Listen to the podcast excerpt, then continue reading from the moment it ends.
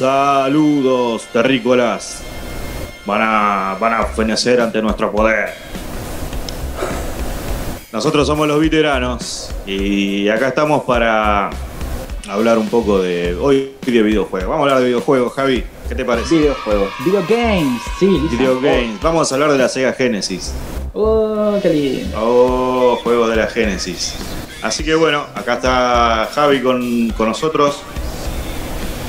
¿Cómo va? Está el señor Arturo González alias Turi. Y está también Camu, que Turi nunca quiere cuando yo lo nombro. Turi, escuchame una cosa. Cuando yo te nombro, tenés que decir hola, Hacía algo. mínimo. Pero hice, hice pose, tiré pose. Decía algo. Tiré No va a pose. decir nada, listo. Y acá está también el señor Camu con nosotros. Camu, bienvenido otra vez. Vamos, Camu. bueno tenerte, Camu. ¿Todo bien? Muchachos, un aplauso para Camu, viejo, que volvió. Uno Igual ya solo. la- es la- el segundo, ¿no? Pero Era uno solo igual. pero muchos Sí, sí, sí. No alcanza. Los los refritos aplausos. siempre son buenos. ¿Es Camu, che, o es.? Como los buenos refritos también. Ah, Camu, vos güey. sí que esto es onda, onda mm, la muerte de, de, de- ¿Quién era? De John Lennon. Mm. No, de Paul La McCartney. muerte de Kenny. eh. La- Como la muerte de Paul McCartney, decís vos que es, pero no es. ¿Es Camu? ¿Es Camu o es el T-1000, boludo, con la forma de Camu? Para mí fue reemplazado. No hace cambio. A ver, háganle alguna pregunta íntima que solo la pueda saber. Sí. ¿Cuánto le.? Ay, no, me iba a hacer Mejor no. Bueno, che, yo soy Lisan y bueno, estamos todos para hablar. Eh, hoy vamos a hablar de un juego, mejor dicho, de varios juegos, no de un juego, de varios juegos, tres por lo menos vamos a hablar bastante. Y vamos a hablar de uno de los personajes de la industria del videojuego de los 90, más que nada, creo que lo mejor que hizo esta persona de la que vamos a hablar hoy está en los años 90, ahora se van a dar cuenta por qué. Estamos hablando de David Perry, un programador inglés. Y nada, después, eh, como, como, como otras veces, vamos, vamos a hablar de, de algunas otras cositas también. Vamos a hablar de, de un poco lo que estuvieron haciendo acá los muchachos en la semana. ¿Qué estuvieron haciendo, muchachos? Lisan, Decime. perdón. El, el señor Perry, ¿no es irlandés? Perdón. ¿Qué dije yo que es inglés? Claro, no sé, me parece que sí, pero es irlandés, ¿no? Ah, creo bueno, yo, sí, creo, sí, creo. sí, sí. ¿Es irlandés? ¿Es irlandés o no? En realidad es, eh, sí, es norirlandés, no sé de qué ciudad. Ah, ah. Y yo dije que era inglés, no, o sí. Mirá, Sí, sí, sí, sí, por eso te Ah, bueno. a mí me dijeron que íbamos a hablar de Katy Perry, así que me escuché todos los discos. Ah, Y tengo un montón de información sobre ella. Así que no, no sé qué onda que está pasando acá. Yo voy a, voy a hacer, voy a hacer lo posible por vos, Turi, para que, este, no sé, puedas decir algo de Katy Perry, pero no tiene mucho que ver. de hecho, en las recomendaciones iba a recomendar ahora a Turi los discos de qué tipo. Claro, me, yo preparé coreografías que, que me- que iba a yo puedo bailar mentir ahora. que son primos o algo. puedo mentir que es la sobrina, porque en verdad puede ser la sobrina. Bueno, eh, les tiro un spoiler. Ah, En las preguntas que voy a hacer en la Turi Trivia hay un, un músico muy famoso. Es todo lo que voy a decir. Bueno, Steve Perry. Ah. Che, eh, bueno, nada, ¿qué anduvieron haciendo en la semana? Bueno, lo que hice en la semana. Eh, yo había visto King Kong pirateada. Y nada, me hizo el revoludo. Es mala calidad, obviamente. Y dije, bueno, es una película buena. No le había prestado buena atención al argumento. Y después, bueno, fui al cine. Ayer fui al cine. Hoy es domingo. Ayer sábado fui al cine con, con mi cuñado y Cele. Y la película, la verdad que es un desastre. O sea, Ah, Sí, es un desastre. Argumentalmente, o sea, guion, argumento, no sé quién escribió esa película, pero no, no, no, no indagué. Es, desa- es desastrosa, es desastrosa la película, es terrible. oh, Ahora, está buena, para, si, si quieres ir a ver al cine, porque no sé, tenés entradas gratis para ir a ver al cine, está buena por los efectos visuales, las peleas son impresionantes. Las peleas eh, de King Kong y Godzilla están muy buenos, los efectos visuales, Eh, a medio flojito el, tema del pelo de, King Kong se, se recontranotaba el CGI, pero había momentos en donde vos te creías que era un mono gigante destruyendo todo. Eh, hay momentos donde en las peleas sentís un poquito de pena por King Kong, por Godzilla, aparece... eh, hay un personaje ahí, para no spoilear, hay un personaje ahí que aparece y bueno... eh, sentís un poquito de pena por, por Kong y por Godzilla, pero bueno, una película para ir a ver al cine solamente por las peleas. O sea que si estás pensando en ir a ver, ir a ver King Kong eh, versus Godzilla y no sé, crees que vas a ir a ver una buena película, yo te digo que ah, no, argumentalmente, guion, etcétera, es mala, mala película. Después, bueno, las peleas, impecable. Típico, no sé, Pacific Rim, ¿la vieron? Sí. Bueno, Sí, vieron que sí, sí. es una película, visualmente es excelente, pero después que todo lo que es el guion de la película es una porquería, es algo así. Es algo así. Y después la segunda y última recomendación es que vi The Zack Snyder Cut. Y no tengo más que palabras de agradecimientos para el señor Zack Snyder. La verdad, eh, contaron cosas que en la del 2000, o sea, se notaba que la del 2017 estaba súper, súper recortada, había cosas que no tenían sentido, la construcción de los personajes era completamente básica y banal, y acá Zack Snyder dijo, no me importa nada, esto es lo que necesita la película para el desarrollo de los personajes, para el desarrollo de la historia, y si bien tiene cositas de más, debe tener media hora de más la peli, la verdad que sí, eh, eh, lo, lo que hizo loco fue desarrollar ya no digo un 70%, un 100% a cada personaje. Cyborg, loco, lo, lo que hicieron con Cyborg es excelente. El Cyborg del 2017 era un personaje encapuchado, resentido. Todo lo que hace Cyborg acá tiene sentido. Todo lo que es el personaje de Cyborg tiene sentido y está muy bien explicado. Y bueno, ni hablar de Steppenwolf. La verdad que también ahora tiene sentido lo que estaba haciendo Steppenwolf y por qué lo estaba haciendo. Antes era un vasallo, un, que, un lacayo que nada, obedecía órdenes y, y punto. Y bueno, nada, eso fue lo que hice en la semana. Ah, bueno, y hace un rato le gané a Turing al Kino Fighter como 20 veces seguidas. Y está grabado por si quieren evidencia. E- Esta, esta vez es verdad. Solo esta vez. Turi, ¿qué anduviste Bueno. haciendo aparte de recibir golpes de Javi? Bueno, también vi el Snyder Cut, me gustó mucho.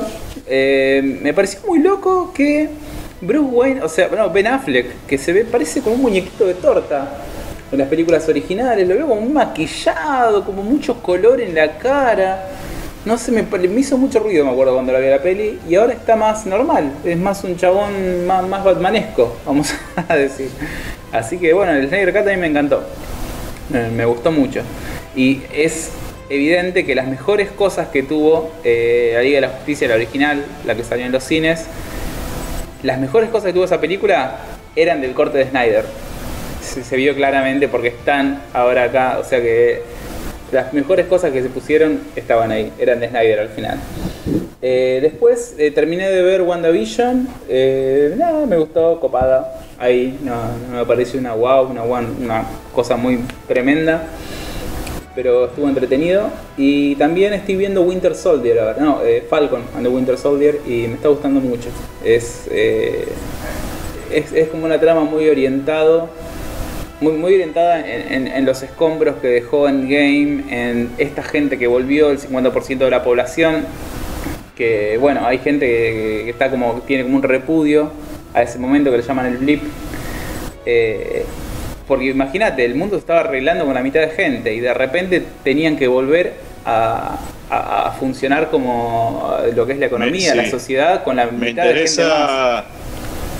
Me interesa mucho eso a mí, de, de esto nuevo que está saliendo, ver cómo, cómo evoluciona y si le dan bola a eso, porque también Sí. puede estar que está, uno está esperando que, que toquen ese tema y capaz que o lo tocan así nomás, ¿viste? Quiero ver eso. Me Claro. interesa mucho eso.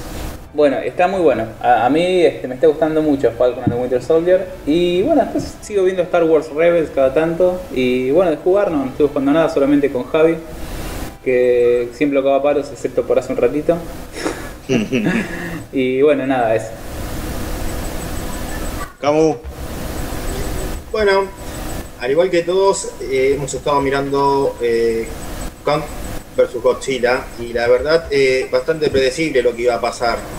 Desde un primer momento eh, ibas viendo y ya se armaba fácilmente el rompecabezas a, lo que, a qué conclusión querían llegar con la película.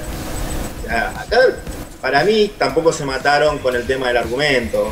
Lo, esencial era presentar estos dos monstruos peleándose uno al, otro. Y, bueno, no sé si sabían ustedes que había una película vieja, ya hay un Kong vs Godzilla de Japón. Sí, la Sí, viejita, sí. la La original. cadena televisiva Toho, muy importante allá en Japón. Malísima, es una parodia. pero- Sí, La bueno, es lo que, lo que había en el momento, sí. Y después de eso, bueno, estuve mirando eh, WandaVision, me gustó la serie. Eh, creo que van a dar una sola temporada, eso fue todo lo que hay. Y bueno, después estuve mirando el Snyder Cut, me encantó, sí, como todos coincido, eh, elogios totales. Y bueno, y ahora me estoy preparando para estar con ustedes acá, hablando de videojuegos. Fenómeno, Volví, fenómeno. volviste, Camu, volviste, genio. Fenómeno. Bueno, el de yo anduve. eh, está bueno, bueno.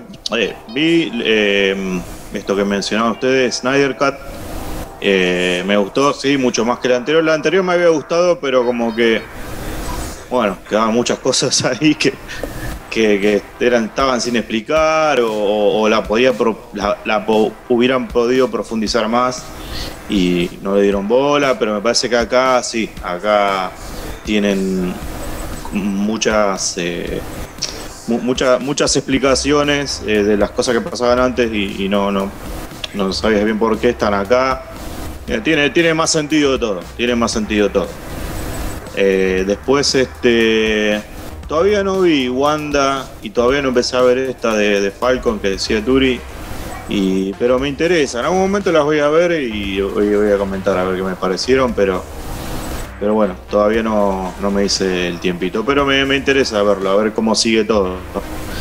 Eh, y bueno, y jugar estuve jugando un poco y nada. Descubrí, bueno, eh, para, digamos, abro, abro un poquito el tema si quieren. Este, eh, estuvimos descubriendo estos días el, el emulador este que se llama Fightcade 2. Estuve investigando, lo conocía, pero nunca lo había jugado. Y la verdad que me interesaba mucho, bueno, por el tema de, jugar en red. Eh, sobre todo los juegos de pelea que tienen un tema con el lag muy delicado. Y la verdad que para el que no lo, para el que no lo usó nunca se lo recomiendo. eh, porque muy bueno, muy bueno. Algunas, algunos problemillas de, conexión a veces, eh, pero nada, nada para, para volverse loco. Y bueno, si lo quieren probar, pruébenlo. Estuvimos jugando acá con los amigos, estuvimos jugando a Street Fighter, a King of Fighters también, así que muy bueno, muy bueno. Estamos todos metidos ahí. No, yo quería comentar sobre lo que dijiste, de, que, que no lo mencioné también, sobre el- el- la película de 2017 de la Liga de Justicia. Es verdad, había cosas que no es- estaban completamente sueltas y vos decías, ¿por qué viene esto acá sin explicación anterior? Sí. y, y lo resuelven en el Snyder Cut. Eso. Sí, sí, sí, sí, sí. Así que, Hermoso. bueno, y la, la de Kong, la de Kong, perdón, pero la descargué para ver. Yo también la vi Fui pasando- pirata. Fui pasando de a 20 minutos así viendo escenitas, a ver, y me... me- se- Las peleas, no sé, Lisa. eh, espero lo peor. Es que la- la- la- el, Voy a ver punto, hasta dónde aguante, después ya no la veré más. El punto fuerte son las peleas, no esperes otra cosa. Sí, mm, los efectos no me terminaron de convencer. Lo poco que vi, eh, por ahí la veo. Ah, igual, viste, cuando cuando uno está viendo medio que ya no le da bola, a ver si se le notan los pelitos y esto, y aquello. Si la película te, te, te mete en. Si te hace olvidar eso la película, eh, no, no es problema. Ahora, si lo único que tiene de, de bueno es eso, viste, y eso no está bien hecho, uff, problema. Sí, sí, estoy de acuerdo. Así que bueno, como, como anuncié hace un ratito, vamos a estar hablando de del desarrollador David Perry, así que no, nos metemos ya en tema. Eh, David Perry, eh, que tal vez yo lo haya mencionado como inglés, pero en realidad es, en realidad es norirlandés. Eh, él comenzó programando de muy chico, a la edad de 15 años, este chico. Eh, lo que hacía era programar juegos en una de estas computadoras tipo Spectrum, de, de la misma marca de Spectrum, pero no me acuerdo cuál modelo. ZX. Eh, Claro, pero viste que está la ZX Spectrum y está ZX número no sé qué y bueno, no sé, Ah, alguna. Sí, sí, no es 81. una sola. Él empezó en la, bueno, en esta máquina Sinclair y eh, ahí empezó, digamos, programando juegos en, su computadora y lo que hacía era se la mandaba a una revista, a una, una publicación británica de, juegos que cuando hablamos de, mm, acá en el capítulo en el que hablamos de Skeleton Crew, nosotros algo mencionábamos sobre que hay cierta, cierta parte de, de la cultura gamer o de, o de, la- de los gamers de, de mediados de los 80, principios de los 90, que en Inglaterra, en el Reino Unido en general me parece, este, había una movida con estas computadoras que mencionamos recién con Javi. Eh, había mucha gente que compraba una revista, en la revista venía un disquete con juegos, eh, o venía algún programa para, para poder programar algunos jueguitos. Y así empezaron muchos programadores que en los 90 se volvieron conocidos de Inglaterra. Eh, empezaron así, publicando sus juegos en revistas. Hasta creo que el creador de Doom, John Carmack, me parece que también él, él si bien es eh, estadounidense, también tuvo una, una historieta medio así. Y entonces eh, él mandaba los juegos a la revista y bueno, mandó tantos en un momento que le empezaron a llegar cheques para cobrar en el banco a nombre de él, pero como él era un nene de 15 años, no sé si los podía cobrar los cheques.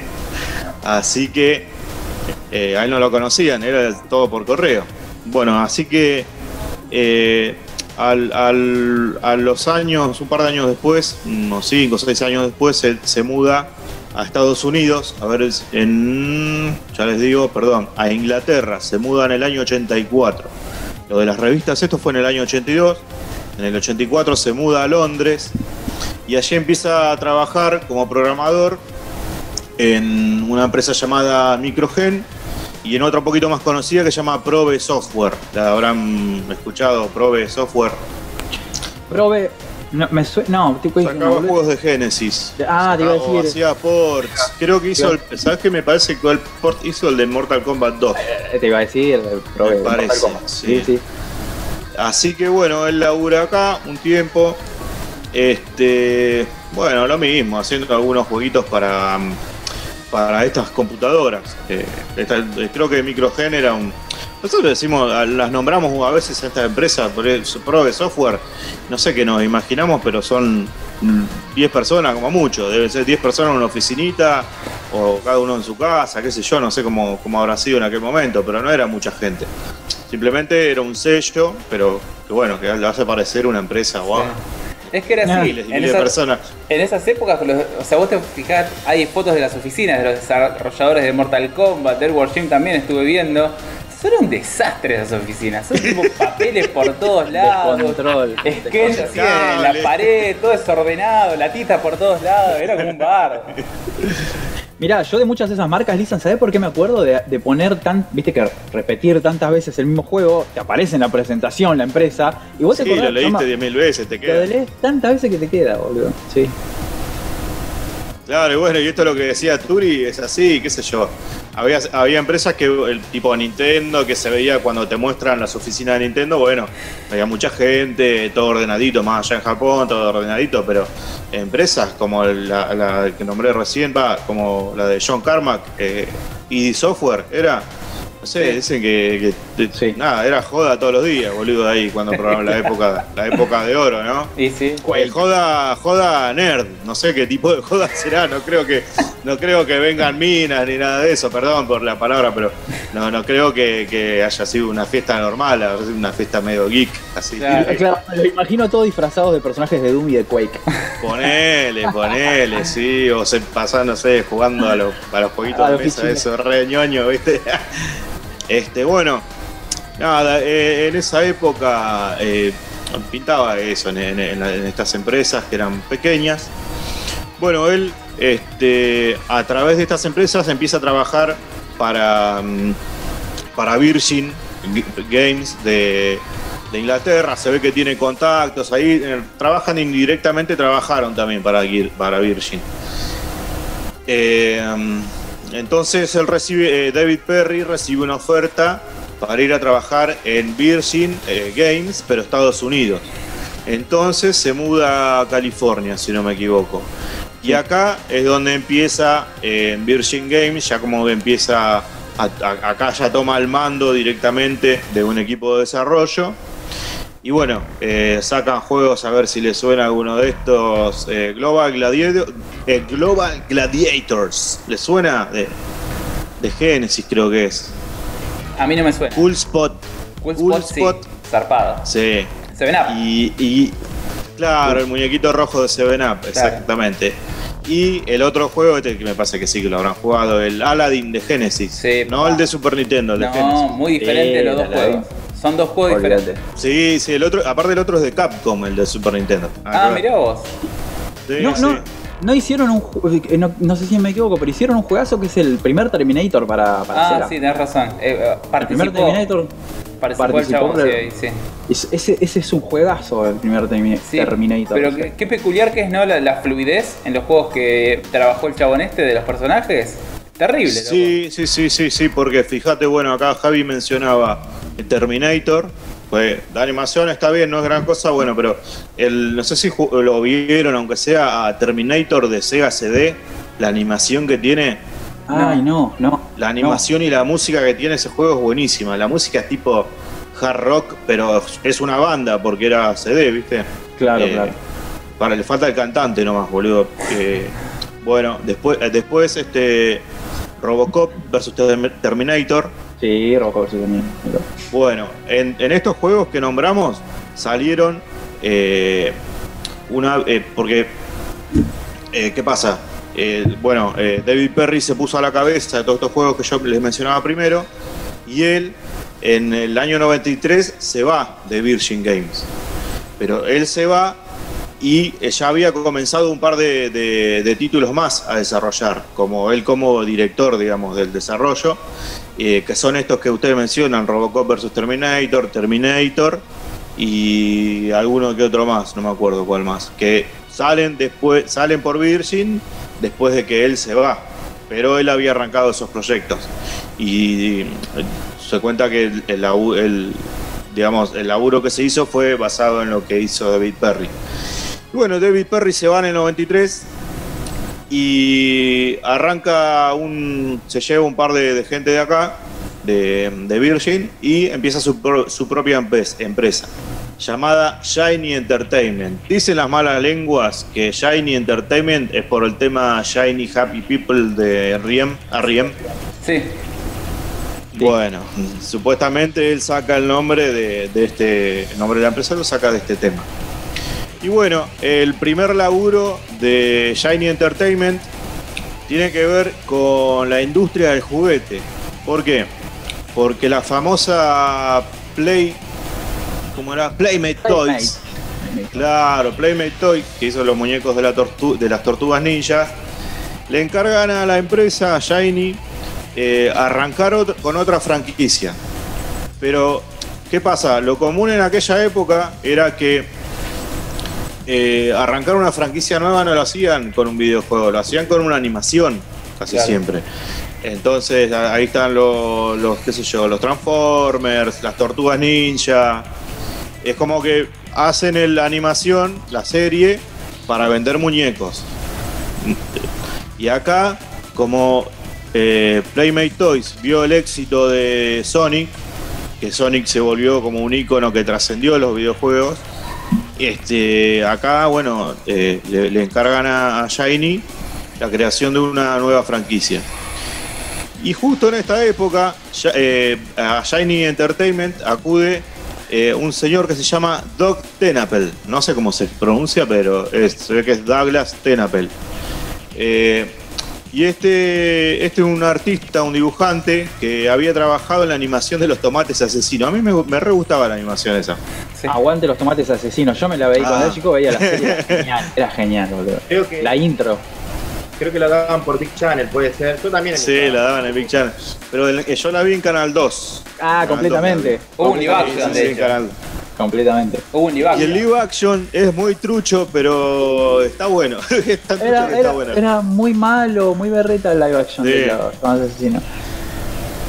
Bueno, entonces este, este señor Doug Tenapel eh, le presenta a Shiny Entertainment unos bocetos de un dibujo, de una idea que él tenía para hacer un videojuego. A Shiny Entertainment, a David Perry, le convence la idea, le gusta mucho, pero le, le gusta mucho las ideas que tiene eh, Tenapel. Y entonces, bueno, eh, le compran la licencia, el de Shiny le compra la licencia y arrancan con el desarrollo. En el desarrollo están, bueno, está obviamente David Perry, está Doc Tenapel, y hay un montón de gente atrás, como siempre, que está laburando ahí a pleno. O sea, con la música, con, con la programación, con el arte. Bueno, así que mm, les quería comentar un poquito, vamos a hablar, charlar un poquito de Airborne Jim, voy a ir pasando así algunos puntitos a ver si se acuerdan y lo que sea que tengan para, para comentar ahí, acoten, no hay problema. Eh, Airborne Jim sale en el, en el año 94, si mal no recuerdo. Sí, en el año 94. Y bueno, era un juego de, plataformas, muy de la época, al estilo, qué sé yo, Donkey Kong Country, ese, ese estilo. Al estilo por ahí Sonic, pero Sonic por ahí no tenía tantas armas. Eh, no al estilo Mario, porque era como un poco más, era diferente, como que Mario siempre fue su propio estilo de plataformas. Eh, sí, además al estilo Sonic se me hace, o... o- Eh, eh, Está, está considerado eh, run and gun y plataformero, o sea, Claro. es una mezcla de los dos. Está Exacto. con- está con- Sí, sí, sí, sí. sí. Pero ¿A- tiene a mucha qué, ¿Qué sería Run and Gun? El de disparar. disparar y. Andar para, ir para adelante y ir para Y adelante para matando. Metal Y Slug, ponele. Ah, claro. Eso. Ok, ok. Un, un Run and Gun, y, pero mezclado con plataformas. Bueno, se juega de a uno. Bueno, y la, el juego tiene, tiene el personaje principal, que es Jim, que no sé si se acuerdan, que es una lombriz, que está Es dentro de un traje espacial. Es una lombriz, ¿entendés? Es, una lombriz. es buenísimo, boludo. Es una lombriz adentro, o sea, bizarro ya. Una Sí, lombriz, bizarro, adentro de un traje espacial. No sé, que pelea contra un cuervo adentro de un traje espacial. Un gato una vampiro. cosa- hay un gato- los enemigos son un gato vampiro, eh, o sea, bizarro, eh, ¿cómo se dice? no sé, eh, eh, surrealista ya casi. Es surrealista. Es surrealista. Claro, bueno, lo- mire, para que se den una idea de, del- de la locura del juego, vamos a ir nombrando un poquito los niveles. Yo de- después les voy a ir contando un poquito el origen de, de Jim. Pero bueno, el primer, el primer nivel del 1 es eh, New York City, que es un basurero. No sé si lo recuerdan. Sí, sí, Es sí. excelente. Sí. Es el que más recuerdo. Que apenas, apenas empezás, vienen unos perros. O un, no, un perro es. Un perro eh, es, que es te un perro. agarra si te muerde el culo, hijo de puta. Sandro, Que es terrible. Sí. disculpame, contame bien cómo viene el juego porque yo lo jugué en la Mega Drive, tuve Mega Drive, pero eh, la verdad que no pasaba la primera pantalla. Me acuerdo de la vaca. Era difícil, que era no me acuerdo difícil. si agarraba, la lombría agarraba, no sé si era un trapo, como una toalla, y empezaba los chicotazos. Era su propio cuerpo. No, era la lombriz. Era su propio cuerpo. No, me parece que era el cinto que le daba.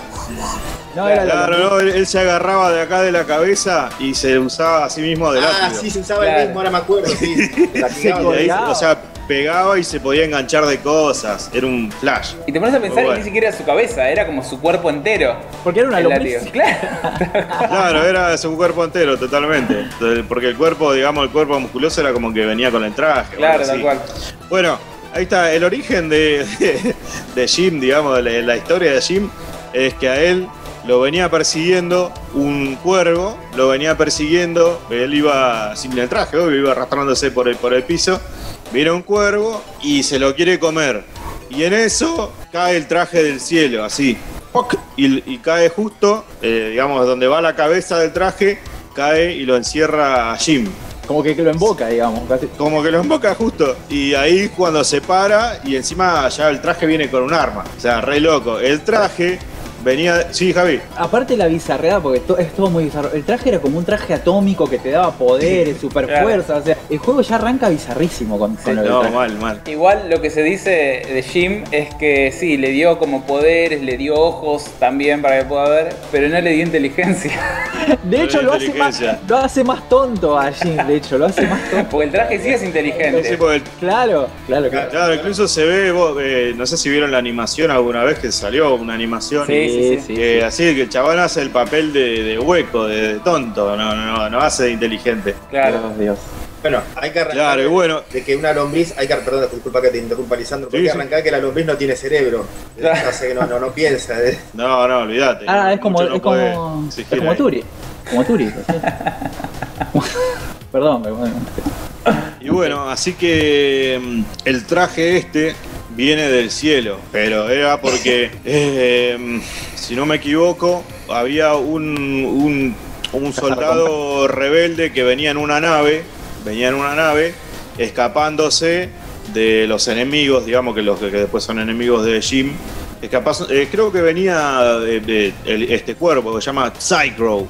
Psycrow trabaja para, para una, una malvada que es hermana de la princesa a la que después tiene que rescatar Jim. Porque la princesa está puesta ahí, me parece, no tiene mucho sentido que esté. De hecho, cada vez que pasás el juego, el chabón no, no termina haciendo nada de la, de la, de la princesa. Es, es la No, princesa.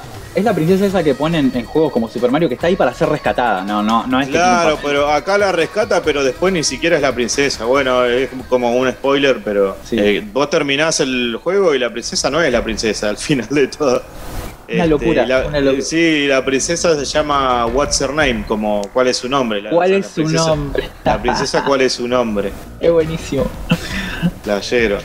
Así que, bueno, ahí empieza, digamos, la, aventura. Eh, como contaba en el primer nivel, eh, tenés que pegarle a la heladera, bajarla de un latigazo a la heladera y le cae arriba a la vaca. Eh, bueno, y el juego, una de las caracter- características que tiene es que tiene muchos secretos. Que vos siempre tiene como algo oculto, tipo un- una onda Castlevania, viste que siempre podés encontrar algo oculto. Eh, bueno, después- acá te enfrentás a un jefe que es un tacho de basura con ruedas. Es mortal eso. Sí, después otro de, los otro de los niveles es el. A ver, de, lo- de los más reconocibles, digamos, el del infierno. Creo que Sí. el del infierno es mi favorito. El del infierno tiene, ya más que nada empieza con una ambientación de una música muy tétrica, muy tenebrosa, así que te pone un re clima Sí. de terror. Es música O clásica. sea, en el, Es una pieza de música clásica. Eh, bueno, empieza con esta música así súper tétrica, qué sé yo. De pronto se escucha cuando levantás la puga del disco y te pone una música re alegre así de la nada. En el medio del fuego, está pasando por el infierno, se escuchan gritos. Escuchan- Se escucha de fondo y te cagás de risa. A veces los gritos que tiene te sacan una sonrisa porque son totalmente ridículos y están en cualquier lado, que nada que ver. Eh, creo que es épico el momento que viene un abogado a atacarte. O sea, y en el infierno viene un abogado con el maletín, te tira papeles, unos dementes. Después hay una parte, bueno, en el tercer nivel que tenés que montarte un hámster. este es el nivel del, del domo, de, esa nave submarina que tenés que usar, que es re difícil. Bueno, y después hay otro nivel que peleas contra un moco gigante. Eh, no sé, así todo tipo de, de- cosas extrañas, sí, locura. Locura. Y aparte vos lo vas jugando y a cada rato hay algo, hay algo que te puede hacer reír, lo, de los- lo del perrito. ¿Viste que a cada rato aparece un perrito? Sí, sí. que hay un capítulo que es, re, hay- que es re difícil, que tenés que pegarle un latigazo al el, el perrito feliz, es un perrito feliz que va caminando por un lugar donde está lleno de, de- de cosas donde se puede morir, de obstáculos, de lo, pozos. de- lo tenés que ir guiando.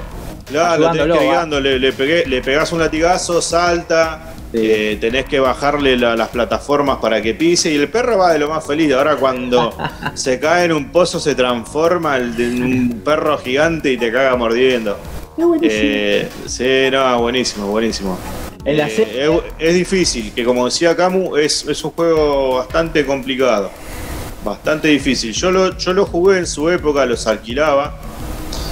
Y, esa época no los pude terminar. Los terminé cuando tuve un emulador y podía jugar hasta que me volvía loco. O, sa- ir salvando y todo eso me ayudaba un montón. Pero no, no, o sea, no los terminé de una. Después hay una parte que tenés que salvar a, los- a los cachorritos. Me da una pena ese nivel porque cuando caen hacen como un. como que se explotan. Me da una Y la música, la música de ese nivel es tipo una tarantela con una música italiana. ¡Qué flashero!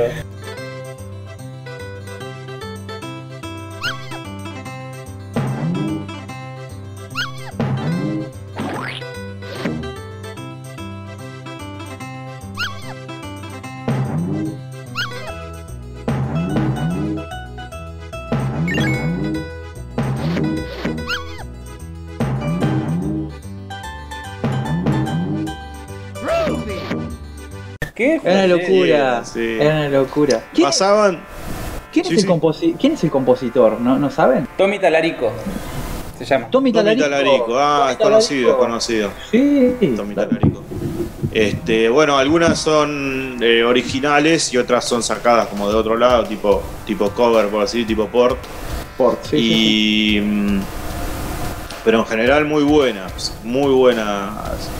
OST. creo que la, la del infierno es una, una de las que más me, me causa gracia. Eh, al año, bueno, el juego, digamos, tuvo un gran éxito para la época. Eh, fue etapa de revistas, me acuerdo. Eh, le fue bastante bien. A David Perry se lo empezó a, a- empezó a resonar al lado del, del éxito del juego. Empezó a resonar mucho el nombre de David Perry, de Shine Entertainment en la época. Eran como una diva en su momento. Eh, así que, bueno, el éxito fue, fue grande con el primero y con el segundo también. Para mi gusto, el segundo está un poquito menos bueno que el primero, que, pero está muy bueno también. Me parecen dos muy buenos juegos. Por ahí, me parece que como que lo hicieron más al apurado, se nota, en algunas cosas.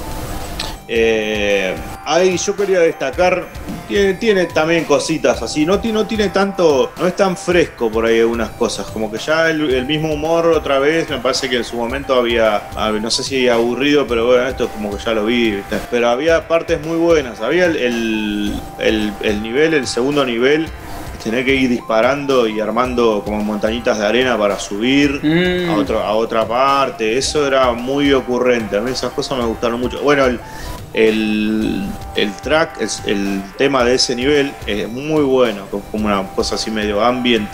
Está, está muy Claro. Yo, yo vi que en el, en el 2, Lisan, lo que, lo que trataron de, de aplicar en el 2 es un poquito más el inge- o sea, que vos trates de utilizar más el ingenio, resolver más puzzles, que ir a las patadas como en el primero. El primero era reírte y acción, y este es como que es un- no digo que sea lento, pero es un poco más lento porque hay, hay, hay que, res- hay que resolver algunos puzzles para pasar en los niveles. Sí, es verdad, eso es verdad. Bueno, también- Tiene así como un contenido por ese lado. David Perry dijo también en una entrevista que él no quería que le pase lo que le pasó a Sonic. Que Sonic 1, Sonic 2 y Sonic 3 son básicamente el mismo juego con diferentes Lo niveles. mismo. Él dijo que quería hacer un juego diferente. Quería que Bueno. tenga nuevos ingredientes que, y que tenga... Y, y de hecho, ¿viste cuando estás como en reposo en el Air- Airworld Gym 2? Que está así, como. Sí. está así como que Sí. trata en el lugar. Eh, Son eso es- buenísimas las está en referencia a que el equipo de trabajo tipo que no descansó entre la salida del 1 y del 2. Son cosas Claro, que- sí, porque tienen un año de diferencia solamente. Así Claro. que bueno, acá ahora seguimos hablando un poquitito sobre Airborne Gym. Eh, hacemos una, una pequeña pausita, ponemos algún que otro temita, tal vez alguna promo y seguimos. Eh,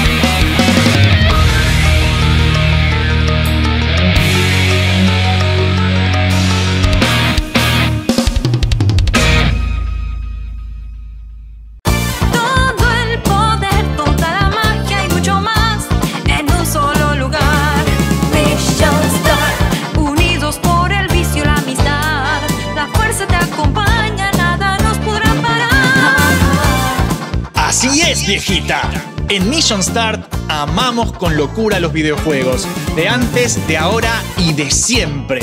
Nos la pasamos viciando. Hay gameplays, análisis, tops, transmisiones en vivo y hasta un podcast muy, muy genial. Sumate a la misión. Suscríbete hoy a Mission Start.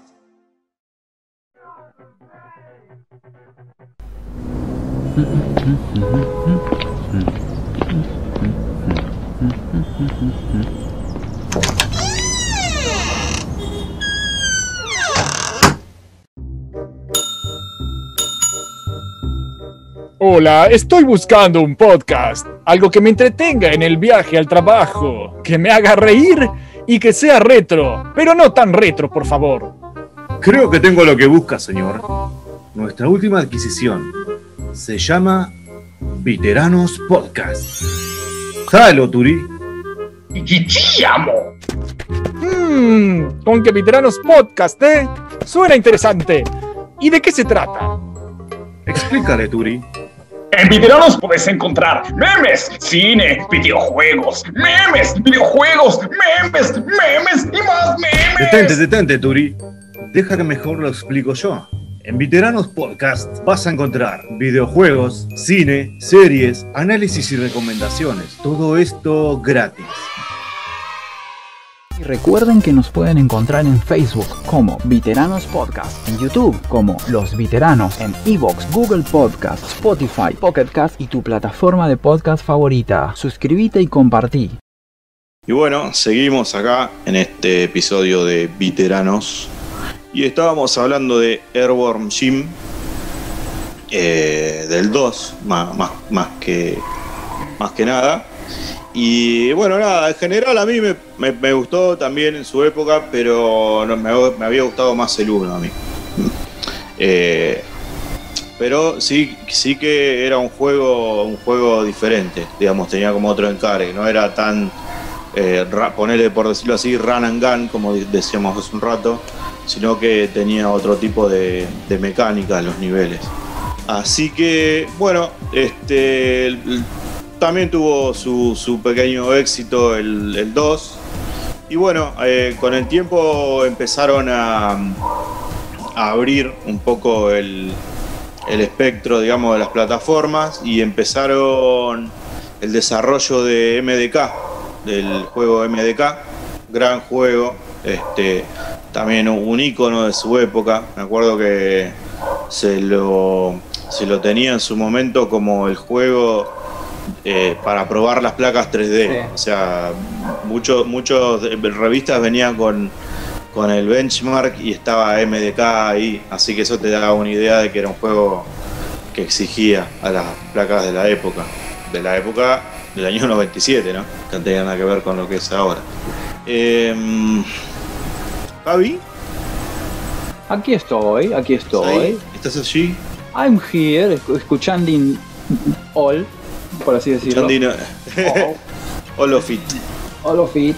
Sí, Lisa, no solo las placas de, de video, sino que también era la época en la que estaban, no sé si en auge, pero saliendo las placas de sonido y también usaban para probar la- las placas de sonido. Tenían música de Tommy Talarico el MDK, que justo viste que hoy lo mencionamos. Ah, es el mismo, sí, sí, Y, sí. y tenía unos soundtracks Lisan que re valen la pena para escucharlos. Yo los tengo grabados en el celu y, y los escucho en el laburo.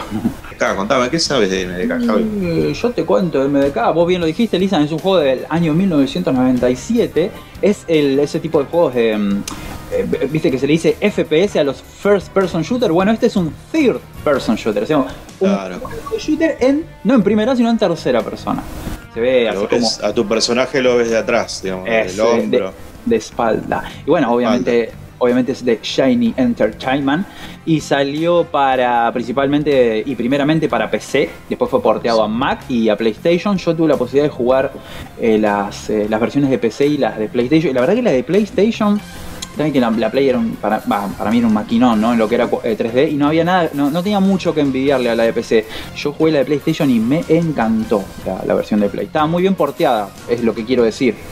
Claro, escúchame. Yo lo jugué en la Dreamcast. Ah, Y bueno, hasta te iba a decir. Hasta ¿Y te digo onda? que no sé si no era mejor que la PC. ¿eh? Mirá, mirá.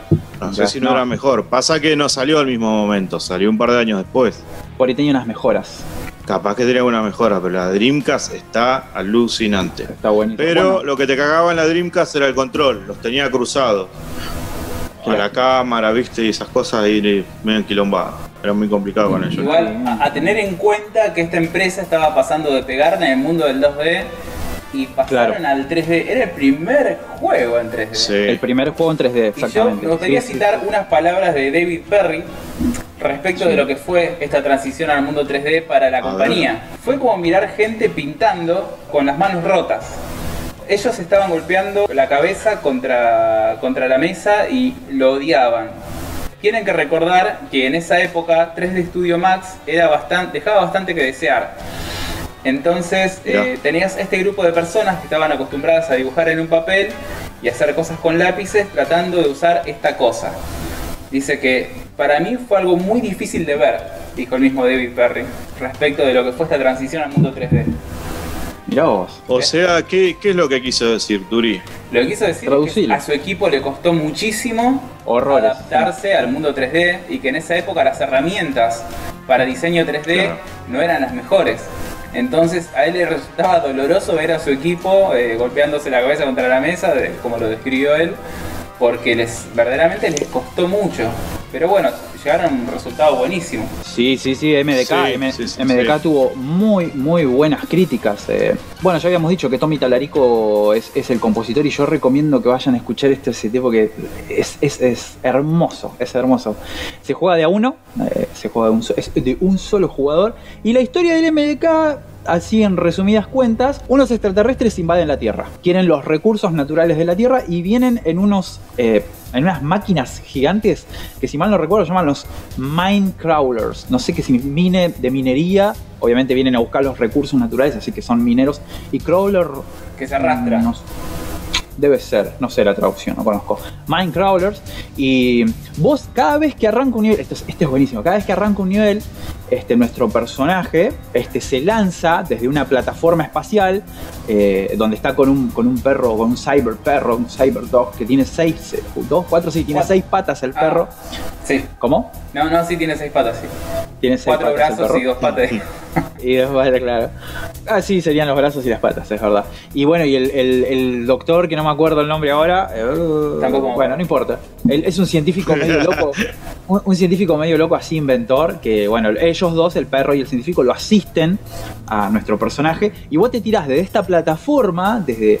Desde la estratosfera, el sueño de Menem, vos te tirás de ahí y, y- y está buenísima la secuencia de cómo Sí, vas bajando y bueno, vas, vas planeando y vas, Vos tenés que apuntar a esta máquina y vos la ves en la superficie de la Tierra, este, eh, esta máquina minera gigante arrasando la superficie de la Tierra y vos tenés que ir cayendo y esquivando, ellos te van disparando desde arriba, la máquina esta te tira unos misilazos y vos vas cayendo y agarrando algunos ítems, algunas armas, esquivando algunos disparos hasta que caes en esta plataforma. Vos desde arriba la ves chiquitita y cuando caes, la plataforma esta es un nivel enorme, es una máquina gigante.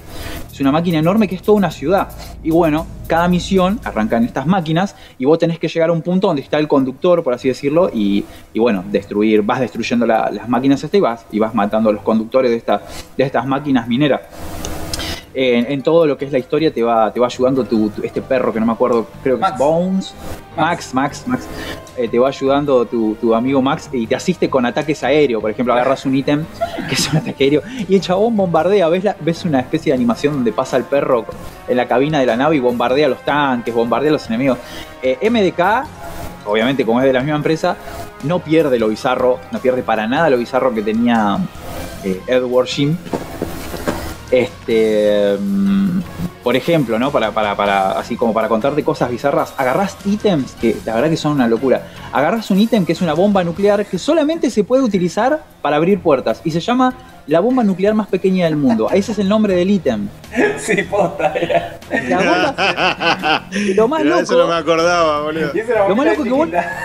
Vos lo revoleás y decís, me voy de acá, y porque es una bomba en un ataque atómico. Y vos lo ves una explosión chiquitita como un pitufo, pero terrible. Y si estás al lado, volás al carajo. O sea, es chiquitita así, pero explota mal.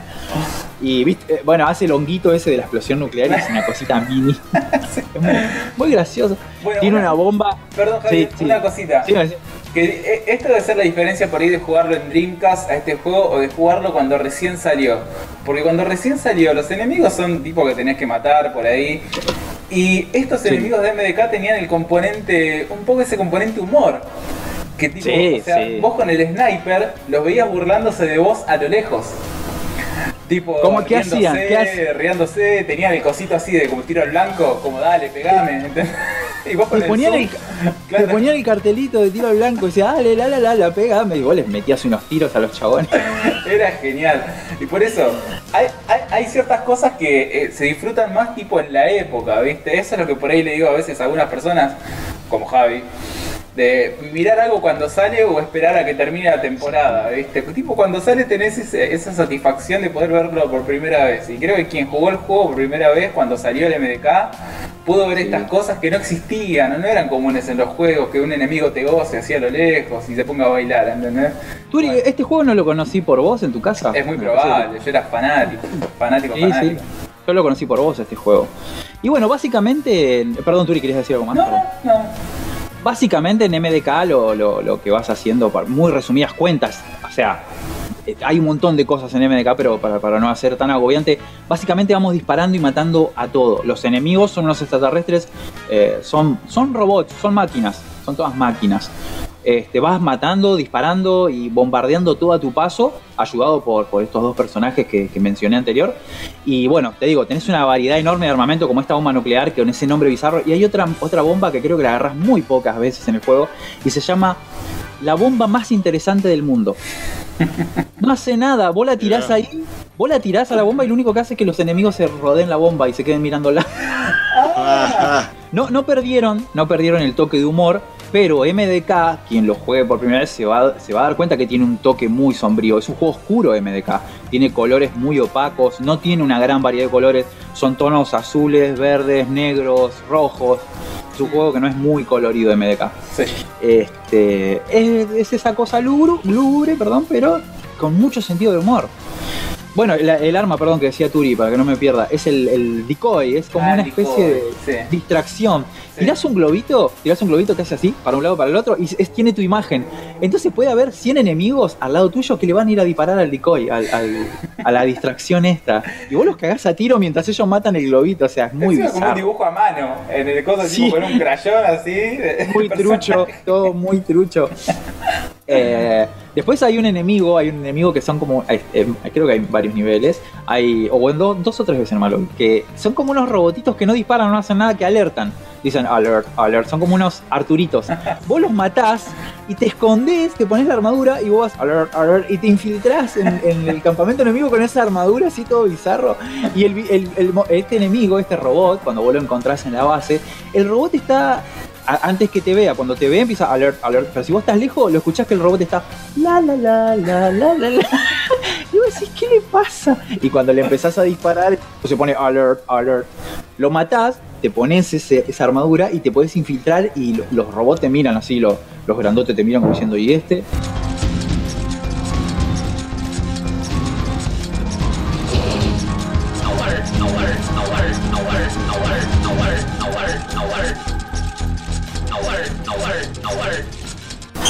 Generalmente te lo ponen en, en los niveles donde hay enemigos muy grandes que son más difíciles de abatir, Claro. entonces te infiltras más fácil. Eh, el juego es una fiesta de disparos, enemigos y acción que no para. Eh, hay, hay mucha plataforma, es un juego re plataformero, o sea, a pesar de ser un, un shooter, es muy plataformero. Sí, Lisan. sí, sí, es como. mm, Es de, de tipo de tercera persona, de un shooter de tercera persona. Es. Que Pero lo- tiene- lo- Pero tiene su- su- sus momentos first person Claro. shooter, cuando te pones el modo sniper. Claro, claro, e- eso es lo que me acordaba. En general tiene un estilo, pero en algunas partes eh, no me acuerdo si podías cambiar, eso No, no, no tenés un recuerdo. arma en la mano, ¿viste? Sí. Pero el arma, Turi, ¿dónde, dónde, dónde está tu arma? ¿Cuál es tu arma? ¿De dónde la sacás el arma? Claro, exactamente. Es, Es- la que que tenés en la cabeza. Vos, ¿Viste vos arrancás los niveles, punta? Vos arrancás los niveles siendo como una punta así, boludo. Y, Claro. y decís, ¿y el arma del chabón donde se saca? Se saca la máscara así desde el arma. Es buenísimo, es muy bizarro, es muy bizarro. un re detalle. Es un re detalle. Y bueno, el sniper este que mencionaba vos, Lisan, es para ciertos momentos del juego donde, por ejemplo, tenés un, un precipicio, no podés pasar y tenés que eliminar un, enemigo que está lejos. Pones el modo sniper y tiene mucha variedad de, de armamento, porque tenés sniper que son bombas, sniper que son teledirigidos, sniper que son, nada, sniper balas, sniper común. Y después tiene algo muy lindo, que es muy de ingenio, que es enemigos protegidos por lugares an- anticohete, antibala, vos no les podés hacer nada, pero tienen un respiradero, esas trincheras tienen una especie de respiradero. Y vos tenés que ponerte en modo sniper y enhebrar una granada por ahí. Y cae la granada y los enemigos empiezan a correr entre ellos y chocarse como diciendo no. Y explota todo al carajo. es como que tenés que enhebrar la granada en el tubito con el modo Ay, sniper. qué divertido, boludo. qué Y los enemigos. Y los enemigos hay algunos que son muy bizarros porque se cubren con unos escudos. A veces vos volvás a Y los escudos son eh, esos carteles de tiro al blanco que dice Turi. Es- técnicamente te están diciendo disparame. Eh, tiene Claro, cosas- claro. Tiene, tiene, tiene, puedes utilizar vehículos, el, pues, eh, tiene algunos niveles donde necesitas eh, la asistencia. No, creo que una sola vez. Al que yo recuerde, estuve jugándolo. En un, en un momento usas una nave y ves todo por abajo Claro. y bombardeas. Bombardeas, es un sitio enorme donde tenés que bombardear trincheras llenas de estos enemigos. Este, y los gritos que pegan los enemigos son muy graciosos cuando vuelan. Aparte cuando los matás, Lisan, como son mecánicos, vuelan pedazos de máquina para todos lados. Obviamente en 1997 eran triangulitos pixelados Sí, como- bueno, obvio. obvio. con, muy poca textura. Mucho respaldo de Este- sprites también en todo el juego. Exactamente, Sí. exactamente. Ah, y el juego era completamente 3D, Lisan, ¿eh? Era Sí, completamente sí, lo 3D. recuerdo, lo recuerdo. Recuerdo los gráficos, sobre todo. Era un, era un, era un gran, era un logro, boludo, hacer eso. ¿no? Sí, sí, sí, sí. No, sí, sí. Tiene... Eh, se, se movía todo muy fluido sí, y muy rápido. Sí, Y, y- y bien, con, con detalles, con buenos colores. m- muy buenos colores. Era para, De la, par- lo- de la parte, sí, Decime vos. de la parte gráfica, de tipo placas de aquella época, algo de eso. O sea, ¿tenés idea de cómo, qué requerimientos llevaba? ¿No te acordás? Sí, al ser el primer juego, al ser primer juego, este, mm, digamos, desarrollado por esta empresa en 3D, lo que ellos hicieron es que, a pesar de ser un juego en 3D, en 3D, perdón, lo puedas correr por software. La primera versión de. MDK no era, no era necesariamente eh, requerida una aceleradora de hardware de 3D. Podías jugarlo obviamente con, con lo que es una menor calidad gráfica, ¿no? Sí. No era, no era un requerimiento, no era un requerimiento. En esa época, acordate que, eh, corríjanme, yo no me acuerdo, estaban los Pentium en auge. Sí. Estaban los Pentiums en auge, ¿no? 21. Sí. 21.2. Pentium 2 y Pentium y 4 también, ¿o no? Sí, ya estaba el Pentium 4 97. Estaban. El 3 ya estaba. va, o el 3 no. Bueno, sí, estaba por ahí entre Pentium 2 y Pentium 2. Pentium 3, me parece. Seguro, Pentium 2 seguro. Y era uno de los requerimientos mínimos para jugar el juego. Pentium 2. Pentium No 2. una placa, claro. ¿Y de sonido, che? Mira, yo estuve viendo y casi toda la, la gente que yo estaba viendo que comentaban sobre el juego lo jugaban con la Sound Blaster. Y ahí en placas de sonido ya me mataste porque no soy muy... Te puedo hablar de placas de video, pero placas de sonido yo no conozco mucho. Sí, es todo, todo Es medio, más- medio complicado. Yo placas de sonido sí que no te puedo dar especificaciones técnicas porque no, no conozco mucho, Lisan. De hecho tengo ganas de comprarme una placa de, de sonido a ver cuál es la diferencia. Esos son mis perros para que ustedes los conozcan. Este, tiene cosas muy bizarras el juego. Eh, eh, bueno, como le- te dije, eh, esto de que los enemigos se burlen de vos con un cartel, lo de la bomba atómica, es una mezcla de oscuridad y mm, eh, infiltración. Tiene momentos, la música hace que, que tenga sus momentos serios, la música te empuja mucho a la seriedad, momentos serios, niveles de seriedad, pero después tiene muchas cosas muy graciosas. Por ejemplo, compartes cosas con, con em- eh, que, que son como, ¿cómo se dice cuando un juego remite a otro? Eh, ¿Homenaje? Ah, una Digamos, referencia. Una referencia, por ejemplo, el groovy. Agarrás unos elementos sí. que no me acuerdo. son- creo que son las cabezas de los Edward Shim, Sí. que están en algunos niveles, y el chabón grita groovy, como en el Edward Shim. Este. Bueno, eh, en referencia a Edward Shim, también MDK adquiere estos niveles que son unos tubos en donde te deslizás a toda velocidad, super adrenalínico, donde agarrás eh, este, elementos, que Edward tiene varios de esos, y mm, bueno, y, y comparten esta variedad de armamento todo completamente alocado. ¿Vos en qué año lo jugaste, Turi? ¿En qué año? No tengo idea. No. Y Más pero o Turi, menos. no, pero por ahí Turi, ¿eh? porque cuando yo lo conocí era esa época. Es la No, época- no, el año que que salió, ta- el año que salió Sí. yo tenía el juego, porque me, me Sí, sí. una demo que jugué y me fui y me lo Claro. compré. Era una locura. Acá ese dice juego. no- 97, o sea, Sí, seguramente. 97. Sí, yo creo que sí. ¿Y qué máquina, qué te acordás qué máquina tenías ahí en ese momento? Y seguramente un Pentium 2 tenía. 21 2. Sí. Y tenías, Win- tenías Windows 95. No, Yo me acuerdo. 95 Sí, me poco. acuerdo. Yo pasé al 98 y después al Millennium. Pero Porque año jugamos 95. Sí, año 97, un año antes del 98, eh, que es que salió Windows eh, 98 justamente. 97 Claro, salió. pues, después del 97 Claro, sabes, sí. Sí, no, pero tenía 98 ya, porque me duró muy poco el 95 a mí. Sí, Sí, sí, sí, pero me acuerdo que jugábamos al Whiplash. en- claro, tu- sí, sí, sí. Eh, Claro, pero bueno, era un Pentium 2 y tenías placa de video. o No, no, no, sin placa de video. No, lo jugaba en software, lo jugaba en software. eh, no, por eso, por eso, por eso, por eso. Eh, bueno, Creo nada. lo- algo, perdón, pará. Sí, e- ese era. Yo me acuerdo haber jugado eh, por años en una PC que tenía, no tenía placa de video y me acuerdo que la, la diferencia era en el difuminado de las texturas, Tenía muchas reflexiones este juego. las iluminaciones. eh, Creo que Sí, había uno que, que las texturas se veían pixeladas, por ejemplo, por, por software. Y con una placa se veía las texturas, aumentaban la calidad, Sí, la los calidad pisos de- también. y Los el pisos- brillo. los pisos eran como espejos en algunos casos. Y bueno, si lo Sí, jugabas en software era tipo gris, ¿viste? Eso, eso iba a decir, hay no- niveles. no tenía reflejo. Hay niveles donde vos jugás en el juego, donde son pisos oscuros y tienen reflejo. Y hay niveles donde vas con la nave bombardeando y los detalles de las paredes y el suelo eh, con una aceleradora de hardware eh, eh, elevan un montón la calidad del juego. Claro. Y por último, y, y ya dejo de molestar sí, sí. a la, y dejo de molestar a la gente que nos escucha. La música, la música. Quiero hacer una insistencia en lo que hizo, en lo que hizo Tommy Talarico en este juego. ¿Tenés, tenés niveles donde la música es una música, por así decirlo, ténebre, tranquila, medio oscura, que te ambienta un poquito. Eh, por momentos la música es completamente música de acción. Y después tenés momentos donde ah, la música está más tirando a lo que es ambiente. Se escuchan truenos, algo de lluvia, sonidos de ambiente.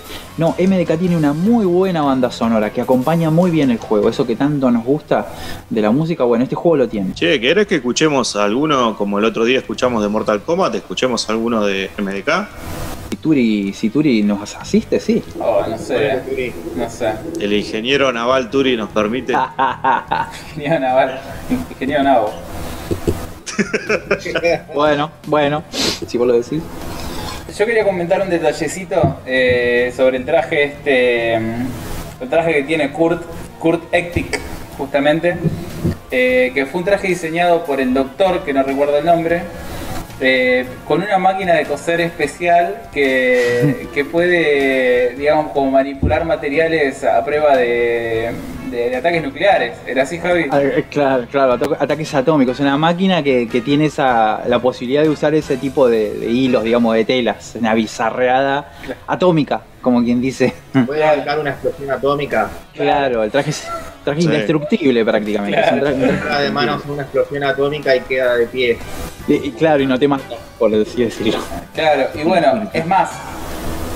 O sea, este perro que lo ayuda a Kurt en, en el juego, en verdad, fue la- las mutaciones que tiene de los brazos extra fueron hechas por el doctor. Y el doctor Claro. quería que este perro use el traje. Pero al final no le entraba el traje al perro porque Claro. el traje humano. Entonces, por descarte, había un chabón en, en la nave que tipo limpiaba los pisos, ¿viste? Era un conserje. El era un conserje. Y ese es el protagonista de MDK. Porque le entró el traje, básicamente. Es un tipo que no tiene experiencia, es un chabón cualquiera y le dije, necesitamos un héroe para salvar la tierra y mi perro, mi perro que está preparado, no, no le puedo poner el traje. Vení vos, le dijo. Anda vos. Vos que, vos que estás barriendo, vení vos, le dijo. Es buenísimo. Qué gente no, limada, boludo. Por el automático. MDK. Upa. Silly Sam.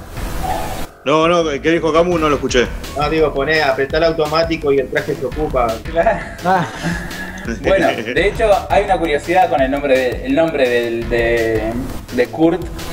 Que Sí. fue inspirado, bueno, no encontré verdaderamente la fuente precisa, o sea, no les puedo decir esto es posta, pero dice esto en todos lados. Y habla Yo justamente también. de dos personas que le pusieron el nombre al personaje. El nombre eh, es Kurt Ektik, Hectic en inglés sería como frenético o, o como desacatado, viste, una cosa así. Sí, es frenético, es frenético. Frenético, ok. Sí. Eh, dice que en la primera etapa del desarrollo del juego, eh, dos miembros del equipo, eh, que son Bruty y Williams, vieron una película llamada Naked, donde en, en un momento, digamos, el- el- un personaje de la película le dice al otro, ¿qué hay en tu cabeza? Y le dice Ectic a un drogadicto, ¿no es cierto? Y bueno, les causó gracia aparentemente por algún motivo, que seguramente debe ser algo del idioma, no sé. Em, y, y bueno, quisieron que este sea uno de los nombres de- del personaje, Ectic. Y buscaron, bueno, a ver, una persona que haya tenido una vida desenfrenada. Y lo- los dos fanáticos del rock. Y bueno, pensaron en Kurt Cobain. Entonces querían que tenga el nombre de Kurt, que es una persona frenética o que tuvo una vida frenética. Y el apellido era justamente como frenético, o sea, Ectic. Sí, yo, yo, yo, yo también había leído que, bueno, que, que justamente los nombres estaban relacionados también a la locura que es el juego. Ah, Por eso también bu- buscaron que el juego. El, el ju- el juego. el juego desde el nombre, por así decirlo, desde el vamos, desde el desarrollo, pasando por el nombre, hasta las cosas que suceden en el juego, es toda una locura. Claro, sí. Más que una, es toda una locura el juego. Sí. Es toda una locura. Eh, Lisan, si querés, si quieren todos ustedes, yo les puedo hacer escuchar uno, dos o tres temitas para decirles estos que. para demostrarles esto que yo les comentaba de la ambientación del juego. Mandale, mandale.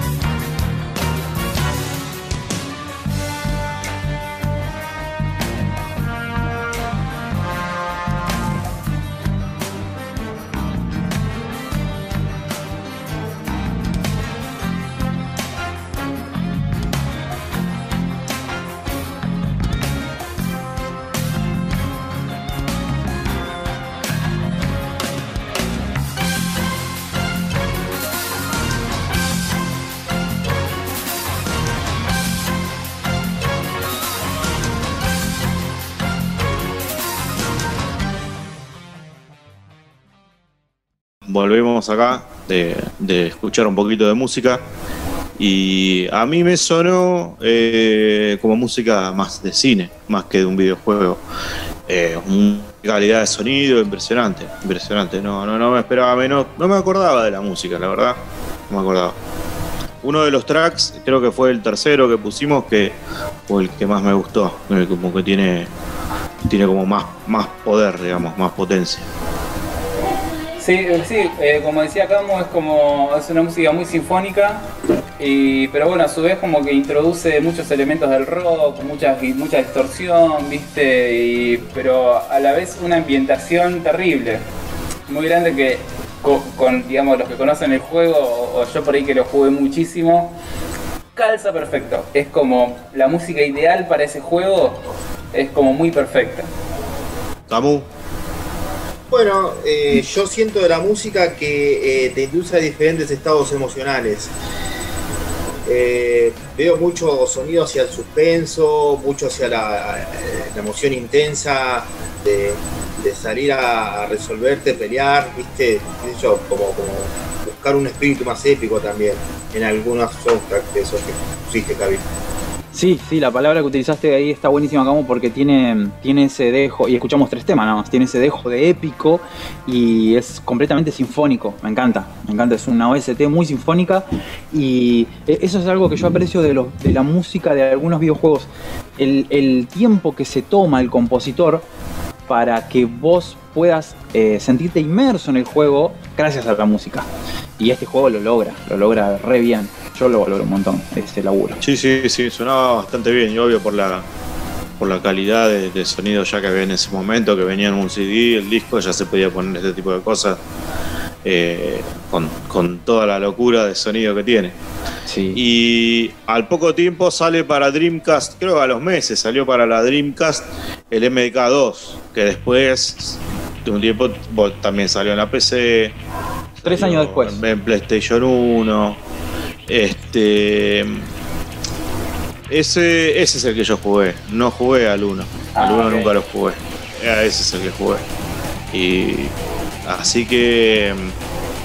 Ah, me acuerdo que los gráficos eran impresionantes, estaban a la altura de la Dreamcast totalmente, eh, a la altura de, las PC de, de la época. Así que eh, eso es lo que más recuerdo de ese juego. no, ¿no te acordás, ¿No te acordás de jugar con eh, Max? Dijimos que se llamaba Sí, Max. el, el perro. Ethan. Hay un nivel donde jugás con el perrito. Mirá, lo nuevo que introduce, o sea, la novedad del MDK2 es que podías jugar con los tres personajes. Vos tenés niveles Claro. con Max, que es romper todo a tiros, porque tenés cuatro brazos, podés armas Sí. diferentes en cada brazo. Por todos lados, es verdad. Es una fiesta jugar con el perro. Después también puedes jugar con el doctor. Y con el doctor vas agarrando como diferentes artefactos y vas armando armas. Hay por ejemplo una aspiradora que lo usás como algo que, que tipo los empuja a los enemigos. Y el doctor se llamaba Hawking.